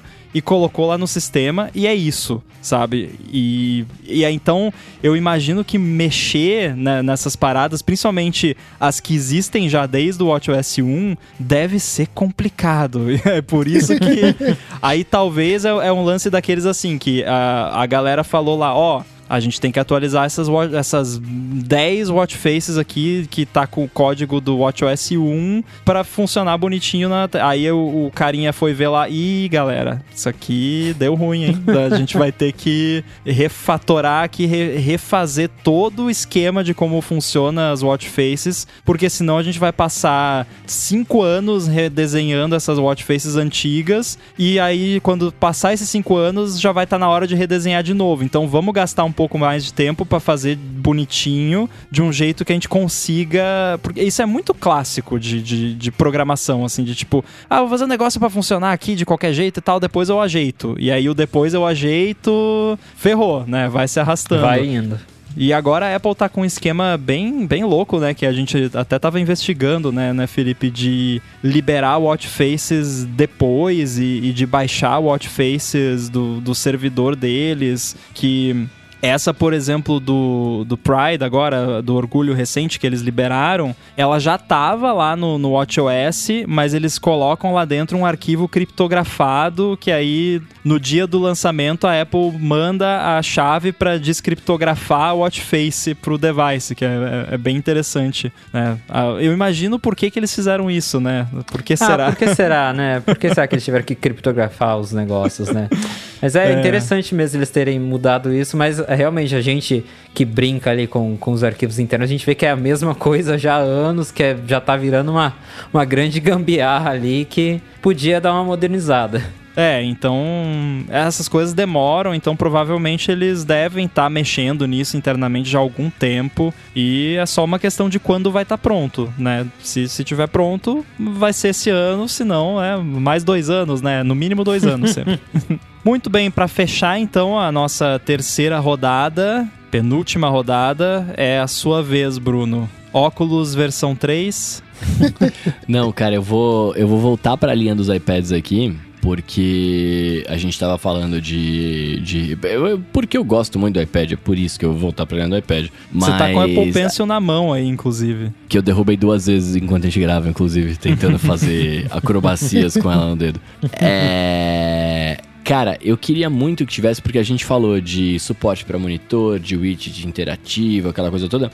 Mas eu acho meio que absurdo a gente não ter os aplicativos Pro né, para o iPad Pro, como por exemplo o, o, o Logic e, e, e, etc, né? Eu acho meio bizarro e Final Cut. Eu acho meio bizarro não ter. Hoje o maior editor para iOS de vídeo, por exemplo, é o LumaFusion que o Felipe comentou, né? Se tem outro eu desconheço, né, com, com o poder dele. É, eu uso muito, uso praticamente, sei lá, não, não todo dia não para coisas profissionais, né, mas também para coisas profissionais eu acabo usando às vezes. É, e eu acho meio absurdo você não ter um, um, um da Apple assim, tipo, o que tem hoje lá pro iOS é o iMovies e, tipo, beleza, mas é o iMovies, sabe? Tipo, é um bagulho muito básico, muito básico. E você já tem no Fotos essa edição de, de, de vídeo, uma, uma coisinha ali, né? Acho que merece esse, é. esse Pro. Se você pega Não. o GarageBand, Garage, GarageBand parece muito mais um jogo do que um editor de... de, de, de... Exato. É verdade. Sim, acho que tem um, né, né, iPad Pro.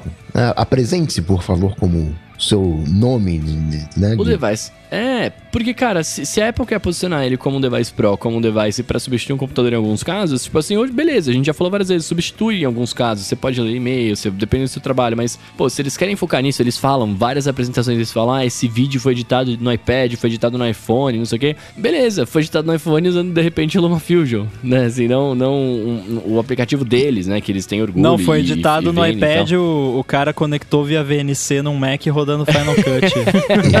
Exato, tá ligado?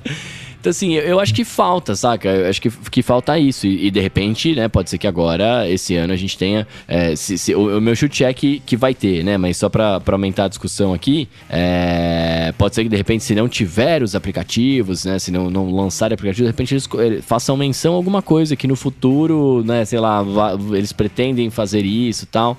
Só pra sair um pouco da, da mesmice, porque é o que a gente fala, até na, quando vai falar de resultados, etc. Cara, o iPad ele tá lá, ele tem o seu público, ele tá lá paradinho tal, não cresce, não diminui e fica lá na dele, saca? E eu, eu adoraria, eu gosto muito da forma de interação com o iPad, sabe? Eu, eu adoraria que, você, que ele virasse de fato um device Pro. Eu, eu sou fã de mouse, assim, quando eu tô mexendo num computador e eu vou tateando assim até achar o, o mouse, se é um computador de outra pessoa. Eu, cadê o mouse? Cadê o mouse? Eu me sinto perdido com o mouse, sou fã de, de mouse, mas para coisas de precisão, Apple Pencil ganha. Né? Editar um vídeo ali, ali, ali né? o Luma Fusion com o, o Apple Pencil, o que, que, é aquilo? Meu Deus. É, eu acho que Final Cut é o, é o primeiro app que tem que. app Pro da Apple que tem que chegar no iPad. Faz muito sentido ter. É, então, mas, né, a Apple tá enrolando a gente até hoje. Não, não tem Final Cut, não tem Logic. É, mas a gente sonha, né? A gente fica sonhando. Mas, assim, particularmente, eu acho que se for rolar, é, penso eu que viria num evento, tipo, quando forem lançar um novo iPad Pro. E daí já faz o marketing, né? Novo iPad, aplicativo Pro. Não sei se esse tipo de app viria, tipo, numa WWDC. Mas a gente sonha, né? É, pode ter algum aspecto do sistema que eles consigam fazer algum link assim, né? Mas sim, assim, até de novo aqui, tecnicamente falando, o iMovie, ele já usa a mesma engine de edição de vídeo e de efeitos e tudo mais do Final Cut Pro e ele roda no iPad. Então não existe nenhum, nenhum aspecto técnico, assim, que impeça. Claro que o Final Cut de Mac não roda no iPad, porque o iPad não roda app de Mac, mas todo, tudo que tá por trás ali, né, do, dos recursos dele, da timeline, da edição, dos efeitos, do processamento, isso tudo já funciona em iPad. Então é uma questão ali, né, é, é muito trabalho, mas é uma questão de criar ali uma interface adaptada pro iPad e fazer, né, a ponte ali entre iPad e Mac, esse tipo de coisa. Mas se o Luma Fusion consegue, né, eu acho que a Apple ó, talvez consiga, né? Vai que. né? Eu acho que eles sabem uma coisa ou duas sobre como fazer app para iPad. Muito bem, falta só a quarta rodada aqui dos nossos chutes do Bola de Cristal, que é uma rodada livre, inclusive, a gente pode chutar qualquer coisa que a gente quiser, mas já vou adiantando aqui, dando um spoiler, que provavelmente eu vou pegar alguma coisa da lista, porque a nossa lista tá muito boa ainda. Mas antes de encerrarmos aqui o nosso jogo, eu quero agradecer os nossos queridos amigos da Veru, que tá patrocinando mais esse episódio do ADT. A Veru procura por pequenos produtores de cafés especiais por todo o Brasil e envia esses cafés para os assinantes uma vez por mês, sempre junto de uma surpresa ou um brinde, que mês passado foram umas bolachinhas de nata maravilhosas. Na Veru você pode escolher o tipo e a quantidade de café que você quer receber, e aí dá para escolher o grão torrado, você pode receber ele já em pó, dá para receber também em cápsulas para usar na maquininha de expresso, e você tem total controle sobre a sua assinatura sem fidelidade ou pegadinha. Os cafés vêm também sempre com uma explicação de quem é o produtor, a região, pontuação, altitude, variedades, as características. E a promoção aqui para os ouvintes do ADT é a seguinte: assinando pelo link veru.café/adt V-E-R-O-O, com dois Os mesmo, ponto café barra DT, você ganha 15 reais de desconto no seu primeiro pedido. Com esse desconto é praticamente impossível você pagar tão pouco por um café tão bom e ainda por cima recebendo em casa. Acesse lá veru.café barra DT, assine e leve aí 15 reais de desconto no primeiro mês. Muito obrigado a Veru pelo patrocínio de mais esse episódio do ADT. Valeu! Obrigado, Veru. Muito bem, vamos finalizar aqui o jogo de hoje com a nossa última rodada, que pode ser qualquer chute, mas eu vou pegar algum aqui da lista, porque eu, eu gostei dessa lista aqui, né? Eu, eu, eu, ajudei bastante a criar ela, então faz sentido que eu gosto da, da, lista de chutes. Então eu vou pegar um aqui que, de certa forma, mais ou menos está relacionado aí um pouco com o meu trabalho, e eu acho que existe uma chance grande que a gente vai ver algo nesse sentido, e que seria o anúncio de novos recursos de áudio, como, por exemplo, melhorias ali no áudio espacial, novos recursos de áudio, ou então novos recursos para o HomePod e ou AirPods. Então, ali um, um recurso focado em áudio, alguma novidade, alguma melhoria significativa que eles vão fazer questão de anunciar na keynote. Aí, exatamente o que seria, eu não sei, mas uh, acho que também tem uma pegada ali no lance do AR, que talvez eles vão aprimorar ainda mais o áudio espacial, novas formas dos apps utilizarem o áudio espacial. Atualmente ele é um pouquinho limitado assim do ponto de vista dos apps, porque basicamente ele funciona em vídeo e aí se para funcionar com áudio nos apps ainda é um pouquinho complicado. Então, acho que vai rolar melhoria nessa área. Eu, eu sou muito a favor dessa melhoria do, de, de recursos de áudio. Eu, uma coisa que eu não acho que vai acontecer, mas que eu adoraria, mas é, é porque é uma parada muito específica minha, né? Mas eu adoraria que a Apple liberasse o, o recurso de você usar microfones externos, né, para fazer é, ligações, saca? Ah, eu, eu acho muito estranho. Não é estranho, não, né? Mas enfim, eu, eu, eu, eu, acho muito ruim que você não tenha essa possibilidade hoje, saca? Eu sei que, né, no, no meu caso é muito específico, porque eu, usaria, eu queria usar para dublar, né? Mas, cara, não, não, pra mim não faz sentido você não poder plugar um microfone externo e, e usar, né? Até, até para live de, de aplicativo, né? Você vai fazer uma live no Instagram, por exemplo, tal, se você pluga um, um microfone lá, ele não funciona, né? Ele fica usando o microfone nativo tal. É, e, e, o iPhone, e o iPad, iOS, enfim, são excelentíssimos, né? Não preciso nem frisar muito isso, mas são excelentíssimos locais para você produzir conteúdo, né? E, querendo ou não, Sim. cada vez mais, né? A gente precisa de conteúdos com mais qualidade, você só vira se você tiver qualidade. Então, tipo, pô, você tem um iPhone lá sinistro, beleza, o microfone é bom, são pod, é, Studio Quality Mics, né? Que os caras falam que sempre tem. Mas, tipo, seria lindo, né? Você poder nos comparar com um, um device externo, né? Focado só nisso. Então eu, eu, adoraria que isso continuasse. Mas, né, tendo os rumores de que um dia o iPhone vai perder as suas entradas de. Seus, até a sua saída Lightning, né? Não faz o menor sentido eles fazerem isso. Agora que eu tô pensando nisso, né? Mas enfim. Ah, mas no tá iPad minha... faz, né? O iPad é, tem USB-C. Né? Justo. Isso é uma coisa legal. Agora, falando em áudio também, uma coisa que eu fico pensando se um, um dia vai rolar, acho que já até comentaram, eh, já tiveram rumores sobre isso, é um codec novo de áudio da Apple para aumentar o bitrate em Bluetooth. Porque né, teve toda aquela polêmica com os AirPods Max, que eles não têm o P2, então eles não têm lossless. Aí existem fones Bluetooth que, que suportam ali um codec, eh, a Sony né, tem um codec que ela consegue alcançar um bitrate maior para Bluetooth, e a Apple ficou ali travada nos 256 kbps. Eu gostaria de ver um codec novo que aumentasse ali um pouco a qualidade para os fones Bluetooth deles. Ah, então eu vou comentar uma coisa aqui que eu acho que eu não comentei publicamente ainda. Mas Olha, a gente já conversou um pouquinho sobre isso e não é nenhum segredo porque isso já foi divulgado e tal. Mas o, o consórcio responsável pelo Bluetooth está desenvolvendo um novo padrão que é o Bluetooth Low Energy Audio, né? Que é tipo, é o áudio via o Bluetooth Low Energy, porque toda a parte de áudio hoje em dia de Bluetooth ainda usa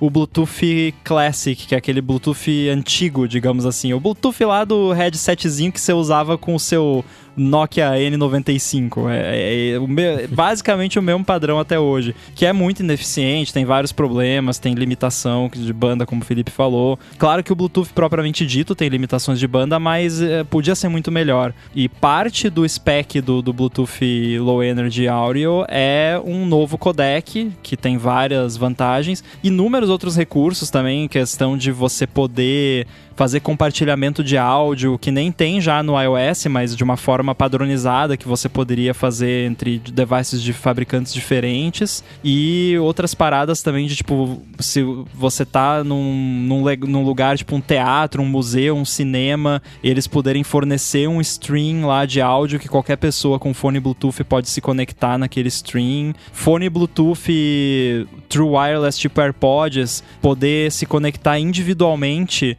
no device sem precisar um fone ficar mandando áudio pro outro, que é como isso funciona hoje em dia, que rola vários bugs por conta disso e é muito ineficiente. Então esse padrão tá tá saindo, tá ficando pronto agora, eu acho. Tipo, eu sei que semana que vem vai ter um evento na terça-feira em Miami, em algum lugar lá dos Estados Unidos, que vão ter umas apresentações, umas demonstrações lá de, de Bluetooth LE Audio e a Apple é membro do consórcio Bluetooth que tá desenvolvendo essa parada. Inclusive, eu fui dar uma olhada nos specs lá, que, que são públicos, né? Qualquer pessoa pode entrar lá no site do Bluetooth e ver. E tem um engenheiro da Apple que, que tá acreditado lá em vários desses specs. Então, a Apple definitivamente tem interesse nisso. Então, eu acho que vai rolar. Eu acho que vai, vai melhorar. Não sei se vem agora ou se é uma parada mais pra frente, mas eu acho que vai rolar isso. Esse, né, o, esse protocolo funciona com o Bluetooth 5.2, né? Então, Sim. muito em tese, é, você não precisaria de um novo hardware se for compatível com 5.2.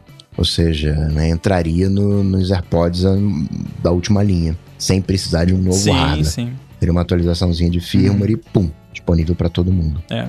Na verdade, eu até reparei que acho que no 15.5, olhando lá no código de Bluetooth, até já tá, já tá lá. Então, teoricamente já até funcionaria. Eu não sei se tipo isso tá habilitado ou se só tá lá para testar e tal, mas é, é uma parada que eu acho que vai rolar no, nos devices da Apple, porque ela é membro do, do Bluetooth, né? Então, obviamente, participou, né? Eu vi lá, tá o nome do engenheiro da Apple lá no, nas paradas, então com certeza a Apple tem interesse nisso. É, mesmo que eventualmente, assim, ah, a Apple não vai mais usar Bluetooth, vai usar alguma outra coisa nos AirPods, eles vão ter que continuar funcionando com Bluetooth para funcionar com outros devices e para funcionar com o device da Apple que não tem o que quer que seja que eles vão usar no lugar de Bluetooth Bluetooth, se é que eles vão fazer isso. É, assim, Bluetooth, por mais que seja cheio de problemas, e é, acreditem, eu conheço todos eles, né? Infelizmente, eu sofro muito com, com eles.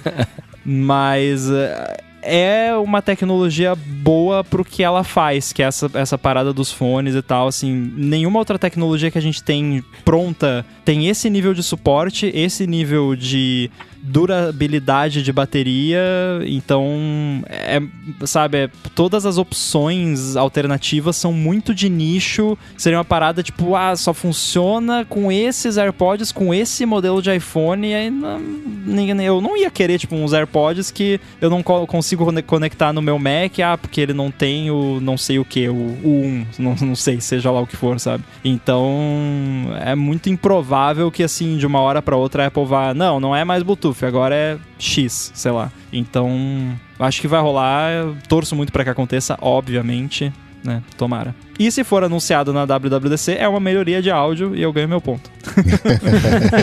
é isso aí. Justo. Felipe, seu último chute aqui desse jogo. Eu vou voltar pro Apple Watch e eu vi que tá até na lista, vi que tem rumor sobre isso, que é um novo modo de pouca energia pro WatchOS. O, o Apple Watch hoje ele já tem, né, um modo low power, só que o que não relógio fica nada. completamente inútil. Exatamente, porque só fica ali o horário e, e acabou. Não, a, o que eu quero perguntar aqui é: esse modo funciona para vocês? Porque todas as vezes que aconteceu do meu iPod chegar nesse ponto, eu coloco lá modo economia de energia, aparece o horáriozinho ali, e aí, tipo, eu abaixo o braço, levanto, não aparece mais a hora, eu toco é. na tela, não aparece mais a hora, tipo, ele, ele morre um segundo é depois. É então, economia de energia na, não tem, né? Pois é, é, eu acho que precisa de um, de um modo mais inteligente. Eu até imaginei, por exemplo, um modo que ele, ele desliga várias coisas, mas que fica ali só o watch face, para você ver o seu relógio relógio bonitinho, sem acesso às outras coisas, mas para você ter é, acesso pelo menos ao básico do, do Apple Watch, que é ver a hora, né? Porque nem isso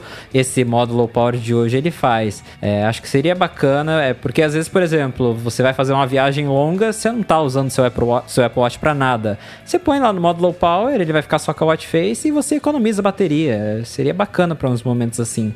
E, e, e, igual o Ramo falou, esse de hoje é ruim. É, alguma coisa parecida como é o modo, o modo da escola do Apple Watch, né? Que você habilita ali o, o menininho com a mão levantada lá e ele abre um, um relógio, vira um relógio de, é, de ponteiro, analógico, sei lá, esqueci o nome disso. Vira um relógio lá e, e beleza, fica lá né? Poderia ser alguma coisa assim. Isso. Porque esse, esse modo de low power, quando ele liga, ele liga quando você tá com 10% né, de bateria, perguntando se você quer ligar. É... Cara, ele literalmente ele mata o seu, o seu relógio, a hora fica lá e para funcionar você tem que apertar um botão e ela demora uma cotinha para ligar, né? Então fica meio inútil também, né? Sei é. Lá. é como se estivesse dando boot no Apple Watch toda vez que é. você quer ver a hora. Só pra ver a hora. Fala, pera aí que meu relógio tá Exato. tá ligando aqui pra ver a hora. É.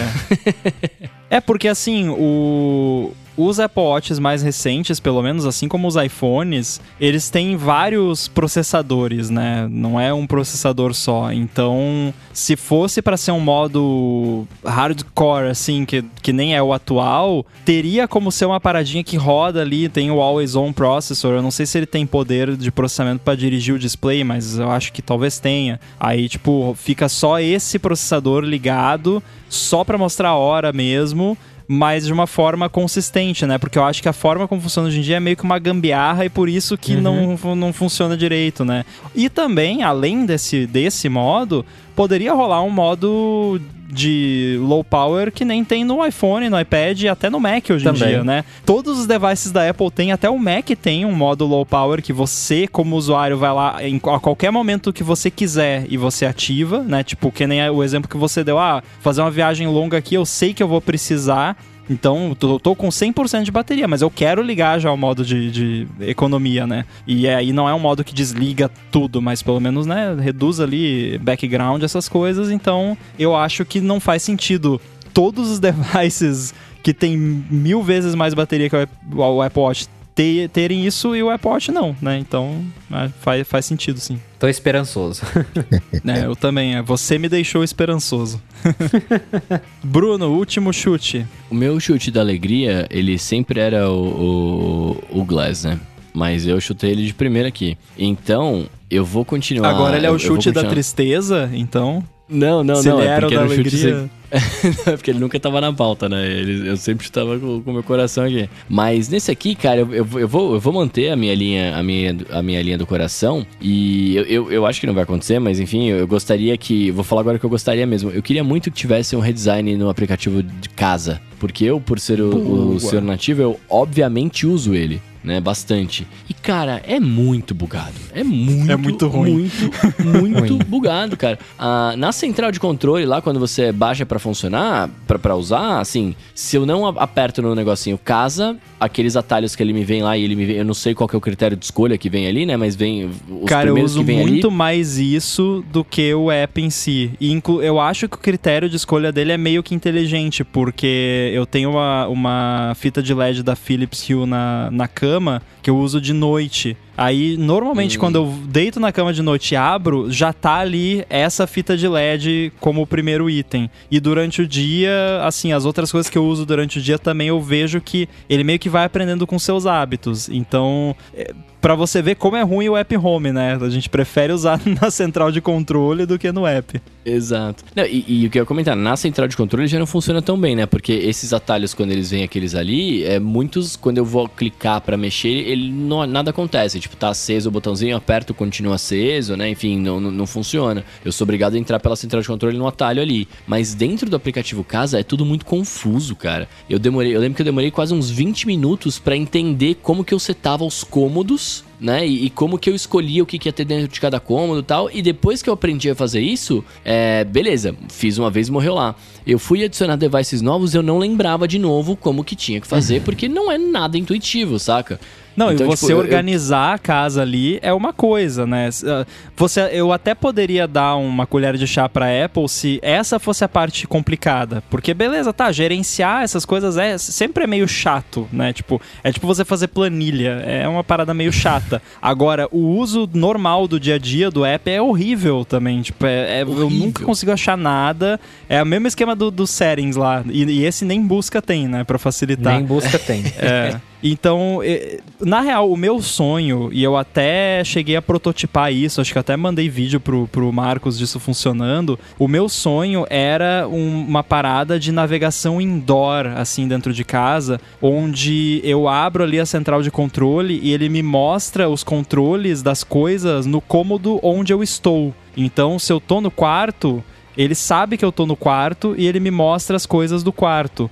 Porque geralmente é isso que acontece. Eu quero mexer no cômodo onde eu estou, ou no máximo no cômodo onde eu, onde eu estava agora há pouco, acabei de sair. E eu tenho o HomePod Mini em todos os cômodos da minha casa, praticamente.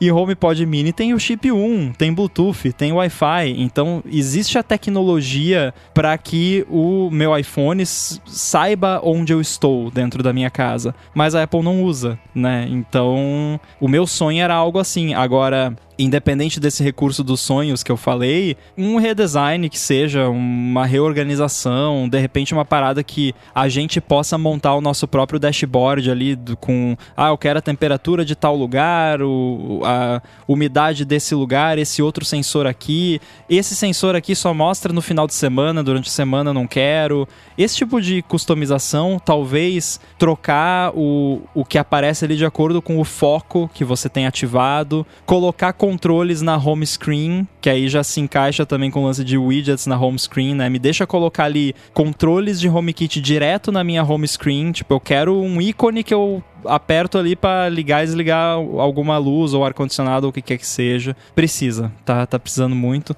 A parte de atualização de HomePod, então nem se fala, né, Felipe? Nossa, Você deve sofrer muito disso. com isso também. Horrível, sempre Fica buga, demora. É. Aí a atualização tá baixando, ela do nada para, você nunca sabe se tá atualizando, se já baixou, se vai baixar. É horrível gerenciar o HomePod dentro do, do aplicativo Casa. É horrível. Eu gravei um vídeo esses dias, tipo, vo- você abre ali, principalmente quando, né, aqui eu tenho acho que uns 10 HomePods no total, misturando HomePod mini e HomePod antigo. Aí quando tem atualização, de que aí tem que atualizar tudo, eu abro lá, tipo, a tela fica piscando assim, encolhendo, desencolhendo e, e aparece HomePod, some HomePod. E aí que nem você disse, aí você bota pra baixar, aí dá erro, aí você bota pra baixar de novo, daí fica girando, aí para, aí apaga a tela toda, acende de novo e tá tudo de volta e não atualizou nada. Nossa, é péssimo, péssimo. Coca, seu último chute, vai, vai pegar da lista também ou, ou vai, vai ser livre? Eu vou, vou pegar da lista. Não, uma coisa que ninguém falou é o M2. Acho que a Apple vai trazer Hum. o M2 como produto final, trazer o MacBook Air, trazer o o MacBook Air, vamos combinar aqui, né? Ele o Pro já passou pelo sofreu o redesi- o redesign. O Air ainda tá com na- aquela barra lá em cima, tá na hora de né, receber o, o, o Note, né? Dar um boost na câmera. 1080, né? Vamos lá, né? Até o display tá com tá com uma câmera ali, né? E, né? e o MacBook Air tá com aquela tá sofrendo ainda. Então acho que tá na hora de vir um novo MacBook Air alinhado com esse novo design, dar um boostzinho ali também no ah, no, no som, na parte do microfone também, alinhar ele com o Colorido. colorido, né? Alinhar ele com o, o Pro e já com M2, né? Foi o primeiro. Acho que faz sentido. Bom, vamos testar aqui com esse Era aqui. Vou colocar um M2 aqui, a galera vai, vai curtir. É uma galera que não tem tantas exigências quanto a galera do Mac Pro.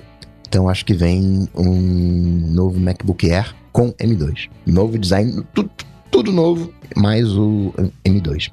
Boa. É, é um, um Mac que tá pedindo, né, uma mudança. Ele não muda desde que a Apple introduziu essa versão com, com Touch ID, basicamente, que já não é tão diferente assim da, da anterior. Tá, tá na hora, tá na hora de, de mudar. A gente sabe que eles vêm trabalhando nisso, que até já queriam ter lançado e, e atrasou. E é aquilo que eu já disse, é- tem que ser o MacBook divertido, assim, coloridão, com, né, umas paradas bacanas, assim, uma pegada meio iMac do Bruno, né, que... Que é, que é colorido, bonito, que tem a câmera 1080. lindo. A única coisa que me deixa um pouco reticente quanto a, a um MacBook Air nesse evento é o fato dele ser uma keynote da WWDC. Mas não quer dizer porque é uma keynote da WWDC, mas sempre é também um evento de marketing da Apple, né? Tanto é que até às vezes os desenvolvedores reclamam que foi mais evento de marketing do que evento de software. De- Varia muito do que a Apple tem para anunciar. A gente vai saber provavelmente já nos primeiros minutos. A gente pode ter uma negativa já nos primeiros minutos de hardware, porque normalmente quando não vai ter hardware na WWDC, o Tim Cook chega e já fala: ah, today it's all about software, né? Já fala de cara pra já ninguém ficar com expectativa, né? Mas eu tô torcendo pra rolar um pouquinho de hardware e eu acho que vai. Eu acho que eu acho que é, é possível que a gente veja o, esse novo MacBook Air e o teaser do, do Mac Pro nessa keynote. Tá, tá pedindo e tô, tô curioso pra ver, porque eu acho que esse MacBook Air, vindo semana que vem ou não, va- vai ser um assim que eu vou ficar com coceirinha, tipo o iMac, que eu olhei assim, nossa, mas é tão bonito, né? Mas, pô, não vou comprar só porque é bonito, né? mas que, que dá Não, vontade dá. Nossa, Compra com sim, certeza. Eu, eu, eu super iria. Porque assim, eu hoje eu uso um MacBook Air M1. Eu sempre usava MacBook Pro, MacBook Pro, aí veio o M1. O Air M1 já é super suficiente porque eu faço. E eu gosto dele, dele ser mais fininho, dele ser super portátil. Então, assim, se vier um Air com design novinho, é, é certeza que eu, que eu pego, porque eu me acostumei a usar o MacBook Air. É, a, a- a graça do, do chip, do Apple Silicon em geral, é que todos os Macs eles são bons hoje, né? Óbvio, algum, você tem alguns que são muito melhores para porque esse público exige mais, mas você pode pegar o Air de entrada e você vai ser feliz, ele não vai te dar dor de cabeça, não vai travar igual o Air Intel fazia. Então, se vier um Air redesenhado eu super pegaria. E eu acho que tem uma chancezinha de rolar em WWDC, porque a Apple, quando ela quer, ela consegue encaixar hardware nesse evento, né? A gente já teve iPad Pro novo apresentado nesse evento, a gente já teve o MacBook Pro, o primeiro com tela retina, veio na WWDC. Porque ela fala, ó, a gente tá apresentando aqui, ele tem o chip M2, aí vocês que são desenvolvedores, vocês já podem comprar, já podem atualizar seus aplicativos pro M2, então dá pra fazer aquele puxadinho, né? Dá pra, se eles quiserem, eles conseguem. Quando que foi anunciado o último iPad Pro? Foi em 2020, dois... eu acho. 2020. Dois... Acho que já foi em 21. Não, foi em 21 porque já é o M1. Mas foi É, no comecinho, né? Foi no começo Foi de bem 21, no, foi né? em março, É. é. Porque o de 2020 foi aquele que tinha o A12Z e o LiDAR. E aí depois, em 2021, veio o que é um, quase igual, só que com chip M1. É, Faz esse é o que eu tempinho. tenho, o- é o patinho feio, né? O A12Z. O A12Z mudou um núcleo de GPU. é o, o i patinho feio, né? É, o, o iPad Pro tá precisando, né, de uma atualizaçãozinha já. Porque agora o, o Air já tá logo ali com ele. É, assim, eu vou. Vou dizer assim, eu acho improvável porque não tem absolutamente rumor nenhum, né? Então, É. geralmente a gente, pelo menos alguém falou, né? O German lá, o Mintico, alguém falou, né? Que, que vai rolar. Então, mas quem sabe, né? Porque em termos de tempo, né, já deu, né? Ainda mais se eles anunciarem o MacBook Air com M2, faria sentido já, ó, tá aqui também o iPad Pro com M2 para vocês rodarem os apps em janelas e conectar em monitor externo. Muito bem, esses foram os chutes aqui do, do nosso bola de cristal da WWDC 2022. Vamos voltar semana que vem para ver quem é que ganha. Aí, para finalizar o, o jogo aqui de vez, é, eu queria perguntar para vocês aí no geral as expectativas, ah, alguma outra coisa aqui da nossa lista de chutes que, que vocês gostariam de ver, mas não quiseram chutar porque é muito arriscado ou porque é só um sonho. Abram seus corações. Saúde, né? Um gás no saúde, um gás no monitoramento de sono. né? Ainda tá muito. Nem versão 1 tá ainda, acho que tá uma versão meio beta, assim. né? Acho que dá pra melhorar o, o monitoramento de sono, dá pra repaginar o, o aplicativo de saúde. Mas gostaria de ver isso. É, eu acho bem, bem possível. Vai ter provavelmente uma parte sobre saúde na keynote sobre fitness, né? Geralmente tem. Então, tomara que, que venha alguma coisa. Eu, eu acho que vai, e eu tinha ouvido rumores também sobre um, um redesenho total do aplicativo de saúde. To- Total não, mas um redesenho significativo do aplicativo de saúde e até ligado com o Apple Watch, né? Que teria alguma coisa lá que melhoraria a coleta de dados, né? Pra você poder ter esses, esses dados de saúde coletados de uma melhor forma, né? É, isso é uma parada que eu gostaria de ver bastante, assim, também. Porque, querendo ou não, o Apple Watch, a gente já falou várias vezes, ele, é, ele virou o device de saúde, né? Tipo, é pra isso. Eu queria muito que tivesse. Eu queria. E, e aí, só um, um comentário à parte: um, um sensor novo que eu adoraria que tivesse no Apple Watch seria um termômetro. Sim. Sabe? Pra ficar ali medindo a temperatura junto ao mesmo tempo e tal. Eu já falei aqui, né? Tipo, qual é. Eu, é, um, é um desses que, assim, eu, eu não consigo entender por que, que é tão difícil colocar um termômetro. É. E, e seria útil, porque eu mesmo não, até hoje, tipo, eu não tenho um termômetro em casa. Não sei, eu esqueço de comprar. Aí quando eu sinto que eu tô, tipo, tô com febre, eu penso, putz, meu relógio podia, né, me dizer se eu tô com febre ou não. Seria uma Pô, boa. compra. Eu comprei um aqui, 30 conto, acho. Termômetro digitalzinho, bem, bem simplesinho. Não- É, preciso comprar. Tem no Mas, Mercado assim, Livre. se vier- Compra se- aí, ó. se Entra aí viesse- agora. Se vier no, no próximo Apple Watch, vai ser legal. É, aproveitando aí que eu tava falando do- das, dos meus desejos, né? Tem uma coisa que eu quero ver que até também foi comentado já no- nos rumores, que é um redesenho das notificações do iOS. Eu acho elas são muito confusas, é, principalmente depois que eu é, resolvi brincar mais com o Android, eu vi como que, que é legal a parte de notificações do Android. Temos opções, por exemplo, de você é, adiar uma notificação para você ser lembrado dela uma hora depois, é, um tempo depois. Eu acho que o, o iOS ele ainda precisa comer muito feijão com arroz nessa parte. E espero que a Apple faça acertos, né? Porque o Coca mencionou, né? Todo ano eles mexem nas notificações e nunca fica bom. espero que nesse ano seja uma mudança positiva. Cara, eu queria poder filtrar notificações, assim, de uma forma muito. estilo filtros do mail, sabe? Porque a Apple não conseguiu, assim, tem todo um esquema dos apps usarem categorias diferentes para notificações e usar marcar notificações com uma determinada thread para agrupar e tal, que alguns apps usam, mas assim, eu vou falar aqui, tá? Eu quero poder receber notificações sobre o meu pedido do Rap sem ficar recebendo as propagandas que eles mandam. Esse tipo de coisa, sabe? Que assim, tem recursos no sistema pra, pra fazer isso? Tem. Os apps usam? Não, porque a empresa quer ficar mandando spam pra você. E eu não posso desligar as notificações porque se faltou o leite lá da- do meu mercado, eu preciso saber que faltou o leite pra trocar por outro, ou por- enfim, né? E aí é um saco. Daí você fica lá, não, vou desligar as notificações notificações, daí quando eu fizer um pedido eu ligo. Uber é um, que eu, eu tenho Nossa, usado muito sim. menos desde que começou a pandemia. Aí tá, eu- eu- eles ficavam mandando um monte de, de, de spam. Aí eu desliguei as notificações do Uber. Mas daí quando eu peço um carro, eu quero receber as notificações. Então, eu, cara, isso nunca vai acontecer, mas se pudesse filtrar notificações usando expressões regulares, eu faria.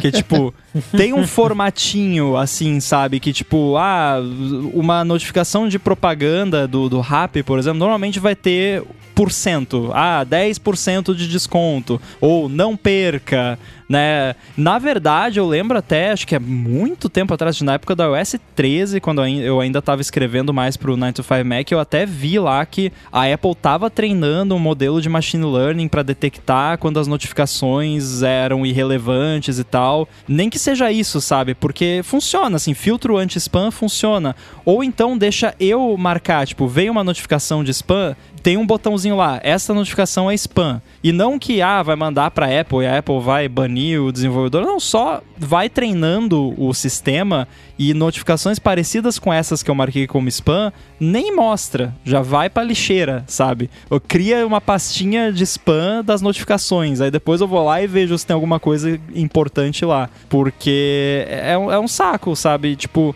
tem muito app que você precisa das notificações e não tem como você ligar só as notifica- notificações que você precisa, que é totalmente culpa dos apps, assim, não é culpa da Apple, mas como a Apple sabe que os apps fazem isso e que é algo que incomoda os usuários, eles deveriam é, colocar recursos para isso. Vou deixar também, para não ficar só reclamando, quero elogiar, né? Não é patrocinador nem nada, mas a gente volta e meia, volta e meia comenta, mas o iFood é um dos poucos aplicativos desses que eu fui lá nos ajustes dele, tem as opções lá para você receber notificação só do seu pedido. Eu marquei só essa e ele só manda a notificação do meu pedido, não manda nenhuma propaganda, nada. Então, quero deixar um elogio aqui, queria que mais apps seguissem esse exemplo e de fato respeitassem esses ajustes, porque não tá, não tá melhorando em nada a experiência do usuário, não tá gerando nada, só tá gerando raiva, basicamente.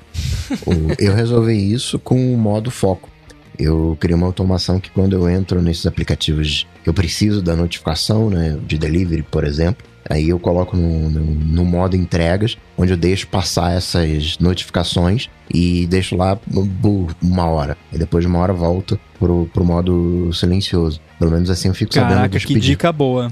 É, mas, Gostei, vou aderir, vou aderir. mas Também vou aderir, porque o rap tá no, na minha, no meu foco pessoal, por exemplo, porque geralmente os pedidos são no horário que essa, esse foco tá ligado. Só que aí vem propaganda também quando eu tô no modo vou, vou aderir. Muito boa ideia. Agora, vocês falando de temperatura, eu tava pensando aqui. Sim, a gente mantém a temperatura ali, né? 36 e pouquinho, mas tem uma oscilação, né? Se você fizer atividade física, acho que você vai chegar ali perto dos 38. Aí, de repente, Ah, sim. vai, aí tá, tá com febre, aí o cara vai tomar é, banho, aí vai baixar um pouco a temperatura ali, né? Enfim, acho que teria muito. Não sei se a gente tá maduro o suficiente pra lidar com uma temperatura 24 horas por dia, com essas oscilações que a gente tem e encarar de boa, assim, não sei. Eu posso confirmar. Eu, eu parei de ir em supermercado por, por, conta da pandemia. Então vamos lá, né? Já eu no comecinho da pandemia eu ainda tava indo no supermercado porque tem um supermercado bem perto aqui de onde eu moro. Só que é assim um quase um quilômetro, digamos assim, então, e é uma caminhadinha que tem pelo menos uma subida, assim, então é um exercício, né? Aí eu parei de fato de ir fisicamente no supermercado quando uma vez eu, né, saí de casa para ir nesse supermercado e tava calor, era verão, eu fui caminhando né, nesse caminho, cheguei lá suado, né, morrendo de calor, e eu não pude entrar porque a minha temperatura tava muito alta, tive que ficar lá fora esfriando para poder entrar no supermercado. Aí depois dessa, eu desisti de ir em mercado, nunca mais pisei os meus pés dentro de um mercado físico, só delivery desde então. É, então, sim, posso confirmar que exercício físico altera a temperatura e, e pode ser um problema. É, eu acho que vai da Apple, é, vai da Apple usar também a questão de, de, de, de algoritmos, né? Por exemplo, é, o Apple Watch ele avisa se os seus batimentos cardíacos estão altos, mas ele não faz isso do nada. Ele avisa se você está em repouso e se faz 10 minutos que os seus batimentos estão é, acima do normal. Então acho que a temperatura podia ser a mesma coisa, né? Tipo, você tá lá paradinho, tá quietinho, faz 10 minutos que você tá lá com 38 graus, aí ele te manda um alerta. Você tá caminhando, aí ele ignora e vida que segue. É, eu ia comentar exatamente isso, e, e, o, que, e o que eu ia coisar, na verdade, é, é assim também. Ele, ele, te pergunta se você tá fazendo exercício, né? Então eu tô andando ali e tal, ele pergunta, ah, detectei que você está numa caminhada, você está caminhando, né? Você quer registrar? Eu vou lá e registro. Caminhada ao ar livre. Aí ele entende que eu tô fazendo, que eu tô fazendo exercício. Então é uma pira dessa. Se ele vê que sua temperatura tá alta por muito tempo, ele pergunta, ah, tá se sentindo bem? Tá fazendo exercício tal? Se você responder que sim, ele ignora aquilo. Né? Se, se você falar que não, ele falou, opa, então, irmão, vai no médico que algo aconteceu, né? Mas eu, eu gostaria muito, eu, eu acho que, sei lá, velho, ainda mais porque, se, se pensa, eles fizeram, o, a, logo na pandemia, puseram recurso de medir do oxímetro no, no Apple Watch por conta do Covid, né? É, não, uma febre... Eu, eu, não acredito que foi por causa disso. Isso é uma parada que já tava rolando e calhou que... É, e cal, é, calhou, tá. coincidiu. Tá. É, eu, não, mas até porque não serve assim... pra nada, né? O oxímetro do Apple Watch é, é o maior gimmick que eu já vi a Apple fazer, é porque... Verdade assim, no, 99% das vezes que eu tento usar esse negócio, ele não consegue ler. Ele fala que, ah, não, você tá se mexendo, não, sei lá. Não, você tem que estar realmente imóvel para ele funcionar. Mas o, o Você tem que parar de Watch... respirar. Aí a leitura é. do oxímetro vai ser sempre 50%. É. Você morreu. Cara, mas o, o, o oxímetro do Apple Watch no meu, eu posso até mostrar pra, pra galera depois. No meu ele mostra, mano, já mostrou várias vezes abaixo de 89, assim, oxigenação, Nossa. né? E tipo, é, isso. E abaixo de 89 é, é um absurdo, né? E eu tô Não, aqui abaixo de 95 hoje. já é. É, tipo, é muito é, impreciso. Tem que tá, tem que estar tá 98, 99, 100, não, idealmente. Exato, assim, não, eu tô ligado. E aí pra mim já mostrou 89. Eu falei, mano, eu tô morrendo? O que que tá acontecendo, né? É, Imagina não, não se funciona. você tivesse com, com dor de garganta e tal, aí você vai medir e, meu Deus, eu tô morrendo de Covid e vou ter que ir, né, correndo pro hospital. Ó, ó, ó, fazendo um comentário aqui, nada a ver com a tecnologia, mas eu fiquei doente uma semana, né, no começo do ano, e eu cogitei a possibilidade de estar com Covid. E aí eu fiquei acompanhando, né, Apple Watch no oxímetro ali, e a minha oxigenação tava muito baixa. E eu falei, cara, é Covid, certeza, peguei, ferrou, não sei o que e tal. E aí fui fazer exame e não era. Era bug do. Bug, sei lá se era bug ou não, mas enfim, tava medindo muito baixo e eu tava teoricamente bem, né? Só tava meio um pouquinho doentinho. Mas. Mas sei lá, eu acho, eu acho que seria interessante ter esse, ter esse recurso, né? Enfim, o, o, os batimentos cardíacos funcionam muito bem, né? É, é um termômetro funcionaria bem também, porque não tem tanto segredo. Eu não sei se tem alguma pira com esquentar o, o Apple Watch, não sei se teria alguma, alguma coisa Acho que talvez um... umidade também, né? É. Eu falei que eu achava simples, mas aí eu comecei a pensar nos detalhes e me liguei que talvez não seja tão simples assim, porque você tá com a parada no pulso o tempo todo, aí começa a suar, fica úmido, aí isso já afeta a temperatura. O lance do exercício que o Coca falou, que tem como resolver com algoritmos, pelo menos até certo ponto. É, mas aí também, por exemplo, teria que pelo menos ter como estimar a umidade ali para fazer um cálculo para ver, né? E aí ele também não sabe se o seu suor é mais salgado, é mais doce, tem mais tal substância, né? Para ser uma parada precisa. E aí também aí é que entra essa questão, tipo, eles poderiam fazer, que é nem o lance dos widgets que eu falei, podia fazer de qualquer jeito. O, o, o oxigênio do Apple Watch, o medidor de oxigênio, é os widgets do Android do Apple Watch, que assim foi uma parada que a Apple olhou assim, ah, dá para fazer, foi lá, fez de qualquer jeito que dava e lançou. Por, e aí o resultado é esse, não serve para nada. Tipo, é só um negócio para você falar que tem e pra fazer demo em Keynote, porque não tem aprovação de nenhum órgão regulador, eles não anunciam como um recurso médico, até por isso não precisou de aprovação de nenhum órgão uh, regulador. Então, se eles querem que o Apple Watch seja um dispositivo de saúde que possa ser usado por médicos, hospitais, pessoas, enfim, por plano de saúde, essas coisas, as paradas têm que ser precisas, tem que ser, tem que ser feito tudo certinho ali, né? Então, o termômetro, imagino que eles iriam querer fazer algo assim, e aí por isso tem que ser preciso e vem todas essas complicações que a gente falou. Imagina o negócio da glicose. Ó, o Bruno está mostrando aqui a oxigenação dele em 92% neste momento. E eu tô Vai super pro bem. hospital. É. Não, e enquanto, enquanto você tava falando agora, eu tava tentando medir, né? Por isso que eu tava me posicionei diferente na câmera aqui pra quem tá vendo ao vivo. É, foram quatro tentativas de medição até ele medir 92. Nossa. Agora, uma coisa que a gente não comentou e que a gente comenta algumas vezes, eu queria também deixar registrado aqui, que eu adoraria que tivesse é, mudanças significativas no iMessage. Boa, eu ia puxar isso agora, porque a gente não chutou nada de serviços, né? Que a gente tem aqui mudanças significativas no iMessage, anúncio ou uma demonstração do, do app de música clássica, Apple Classical, Apple Music Classical, que a gente sabe que Esse vai no existir, Mendes. mas que, né, tá, tá meio AirTag isso também, né? Não, não anuncia nunca. É, algum trailer, teaser do, do TV Plus, quase certo, né? Quase sempre rola. E algum comentário ou algum anúncio sobre as paradas de esportes no TV Plus e no, no próprio sistema também. Agora, sobre a iMessage especificamente, Bruno, que você falou, eu até coloquei na lista, né? Por exemplo, você poder criar um nome de usuário do iMessage para você poder falar para alguém, ó, eu sou o underline inside no iMessage, sabe? Não precisar mandar número de telefone, e-mail, isso é uma parada tão antiquada, né? O Telegram tem isso hoje, né? Você cria um nome de usuário lá Tem. e as pessoas te acham Sim. por ele, tá ligado? Eu acho sensacional. É, e aí no iMessage, a Apple, né, que tem essa questão de privacidade, você tem que ficar mandando seu e-mail, seu telefone pras pessoas. Tem gente que eu só quero mandar um usuário, não quero compartilhar meu e-mail com a pessoa. Faz falta Não, você mesmo. manda seu Apple ID, tá ligado? Porra, é meio, é meio É, seu não Apple ID, seguro você exatamente. compartilhar o Apple não é ID só seu com e-mail, mas tá é o e-mail que você usa pra comprar, que você tá vinculado ao seu iCloud, né? É, é uma parada muito bizarra. Acho que tinha que ter isso mesmo. No mínimo, um, um hide my email pra iMessage, assim, né? Tipo, você manda, a pessoa recebe um, é um e-mail, mas é um e-mail que não é o seu e-mail de fato, enfim. Mas enfim, acho que o nome de usuário, né? Não, não que assim, ah, vai abrir pra poder usar no Android, não, só tipo, eu já tenho as coisas da Apple, já sou um usuário de iMessage, deixa pelo menos eu criar um perfil, né, no, no iMessage. E também meio, isso meio que se mistura com o lance assim. O iMessage tem um problema muito sério com identidade das pessoas. Que volta e meia, alguém com quem eu converso há anos no iMessage, do nada, aconteceu com o Felipe, não faz muito tempo, que eu acho que até comentei com você. Uhum. Manda uma mensagem, aí aparece maybe o nome da pessoa. Como assim maybe?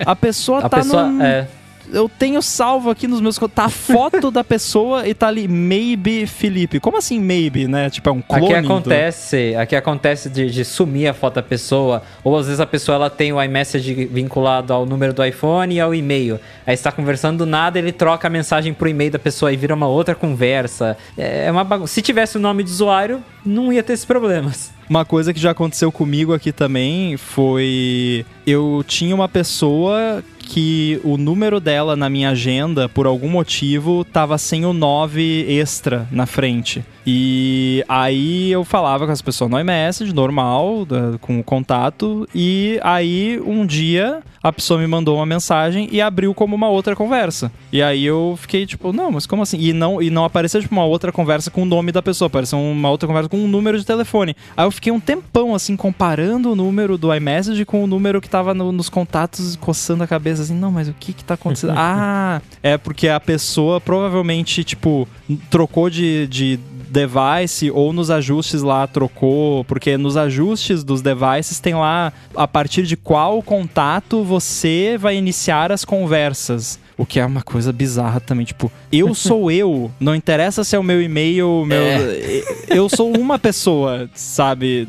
Enfim, é, e isso não sincroniza entre os devices, o que é pior, porque aí teve uma época que o meu Mac tava, para começar, quando eu envio uma mensagem enviar a partir do meu e-mail arroba iCloud, o iPad era o meu e-mail arroba ME, o meu iPhone era o, o número de telefone, aí se eu tava conversando com a mesma pessoa, eu começava a conversa no Mac e saía andando com o iPhone mandava mensagem no iPhone, aparecia pra pessoa como outra conversa, sabe?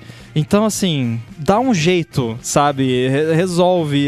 Eu sou uma pessoa e se eu mando uma mensagem no iMessage pra alguém, eu deveria continuar sendo apenas uma pessoa e um número com ou sem o 9 adicional a mais na frente é o mesmo número, é a mesma pessoa. Isso é muito chato e precisa resolver. Não, mas isso que você tá falando ainda é uma coisa que, né, teoricamente, eu, eu não manjo nada, né, vocês manjam muito mais que eu, mas eu imagino que seja uma coisa mais complexa de se fazer, né? A, a- agora, pô. Ah, cara, mas é o lance- trabalho deles. Não, não, beleza, eu, não, eu concordo com você, mas eu quero dizer assim, tipo, isso talvez seja mais complexo, né? Então os caras podem alegar, não, é, tem que ter um time dedicado e tal. Agora, eu não, não sei se é tão complexo, por exemplo, você mandar uma foto e essa foto poder ir com legenda em vez de duas mensagens, Nossa, sim. saca? Não, isso tipo, quando verdade. tem um bug no iMessage que já deve ter acontecido com vocês, que você seleciona a imagem ou tira a foto, enfim, escreve a mensagem, você envia, a mensagem vai, mas a foto não. e a foto Tipo, não. Nossa, não é que me dá erro. muito isso. É, não é nem que dá erro Sim. no envio da foto que eu até compreenderia. Ela some. Não, ela desaparece, vai pro espaço. É irritante. E já não, e aí fica uma isso mensagem acontece. e você passa vergonha. Eu já passei vergonha por causa disso. Que você, tipo, você manda uma mensagem pra pessoa que tem o contexto da mensagem tá na imagem. E aí você não vê. Você manda, bota o celular no bolso e vai. daí duas horas depois você vai lá e tá a pessoa, tipo, hã? Né? Um monte de interrogação, assim.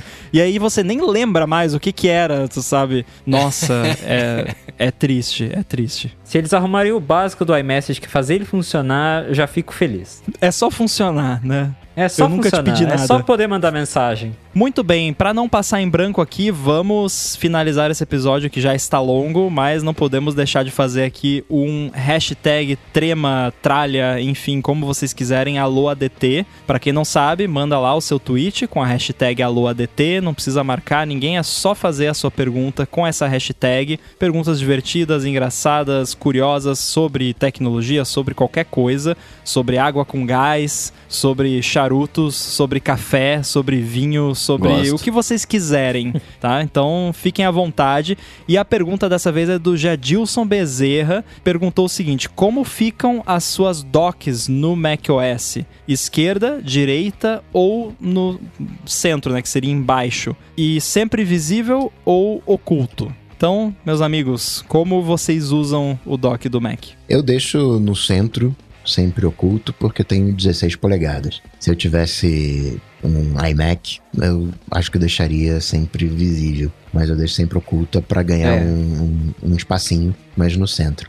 Como eu tenho um monitor, eu só trabalho com monitor externo, então fica ali no centro, sempre visível, não atrapalha, até gosto de ter acesso fácil ali aos, aos aplicativos. Então, sempre visível no centro. Eu uso a minha também, tanto no, no MacBook quanto no, no iMac aqui, sempre visível no centro. Já troquei para as laterais. Eu acho bem estranho, na verdade, você ver a dock na lateral ali. É, e eu não gosto dela desaparecendo. Eu, eu, pra mim, falta alguma coisa assim na tela, saca? Tipo, é o mesmo lance de você sair de casa sem o relógio, né? Você tá acostumado a estar com o relógio, você se esquece em casa e tal. É a mesma parada pra mim. Tipo, eu olho pra tela sem o dock e eu falo, mano, o que, que tá de diferente aqui que eu não tô me entendendo, né? Lá no, no estúdio que eu trabalhava, a- os, os docks eram todos escondidos. E aí, às vezes, eu pegava pra gravar ali no computador, eu olhava e falava, cara, não- por que, que eu não sei mexer em Mac dos outros, né? E aí eu olhava, não, mas só tá faltando o dock, né? É só voltar aqui que fica tudo certo. É, então é isso, centro e sempre visível. É, eu eu vou alternando entre o Studio Display e o display do próprio MacBook Pro de 14 polegadas, que aliás quando o Felipe falou do MacBook Air, eu até esqueci de comentar, mas se eu não fosse desenvolvedor, eu com certeza usaria o MacBook Air. Ou se eu fosse, sei lá, um desenvolvedor que o- não precisa de tanto poder de processamento, se eu, se eu fosse um desenvolvedor que faz só coisas para web, talvez, é, porque realmente para quem usa Xcode, Simulator, essas coisas, um, um M1 Max faz a diferença. Mas a portabilidade do, do MacBook Air é, é muito boa. Agora, eu uso embaixo, né, no centro embaixo. No Studio Display ele fica sempre visível, que eu tenho bastante espaço. E no display do, do próprio Mac também quase sempre ele fica sempre visível. Porém, às vezes, quando eu preciso de um pouco mais de espaço ali, aqueles poucos pixels que ele ocupa na parte de baixo da tela, aí eu oculto, é, Command Option D, eu já decorei até o, o atalho de teclado, e aí eu oculto ele ali para poder ter mais espaço, faço o que eu tenho que fazer e depois eu revelo ele de novo. Eu uso um tamanho relativamente pequeno, não, eu não deixo ele muito grande, mas ainda assim acho que é um pouco maior do que a maioria das pessoas costuma usar. Agora, eu vou ampliar aqui a pergunta um pouquinho, que eu fiquei curioso. Mais duas, dois aspectos do dock que, que eu quero saber de vocês. Vocês usam o efeito de minimizar janelas. Vocês usam aquele de escala ou aquele o, o gênio da lâmpada. E se vocês usam aquele lance de quando você passa o mouse, os ícones aumentarem. Claro, tem que ter animaçãozinha de aumentar o ícone e também de fazer o, a janela entrar para dentro da garrafa, né? Que ela dá uma. Né, ela uh, é sugada, né? Tem tipo um aspirador na base. Sem isso fica muito sem graça você minimizar a janela. Pois é, eu, eu tô com coca. Eu também, eu uso, eu, eu, uso o gênio, o efeitinho do gênio, só que eu não tenho animação quando passo o mouse. Isso aí eu já eu, eu até tento usar, mas falo, parece que não, não combina mais com esse layout mais moderno que o macOS tem hoje, aí eu deixo estático. Mas a animaçãozinha de minimizar tem que ser a do, a do, do gênio da lâmpada. É, cara, eu deixo o gênio da lâmpada também, acho que é, eu, não sei, o Rambo também, mas imagino que seja unânime. E eu deixo a ampliação máxima. Eu gosto de, de passar ali o aplicativo ficar gigantão, assim, deixo, tá, tá no máximo. A minha dock, acho que é, é, é um dos menores, é, é quase olhando pra barra aqui, tipo, é um quarto da barra, assim, que eu deixo ela de tamanho. Tipo, bem em cima do O, do pequeno, né, quando aparece aqui. Ela fica bem pequenininha mesmo. E aí, quando passa o mouse, ela fica enorme lá tal. Eu acho, eu acho, eu acho da hora, assim, esse efeito. Então, ele tá rolando pra mim. É, eu não uso o efeito de ampliar os ícones, mas eu uso o efeito do gênio da lâmpada para minimizar as janelas. Maravilha.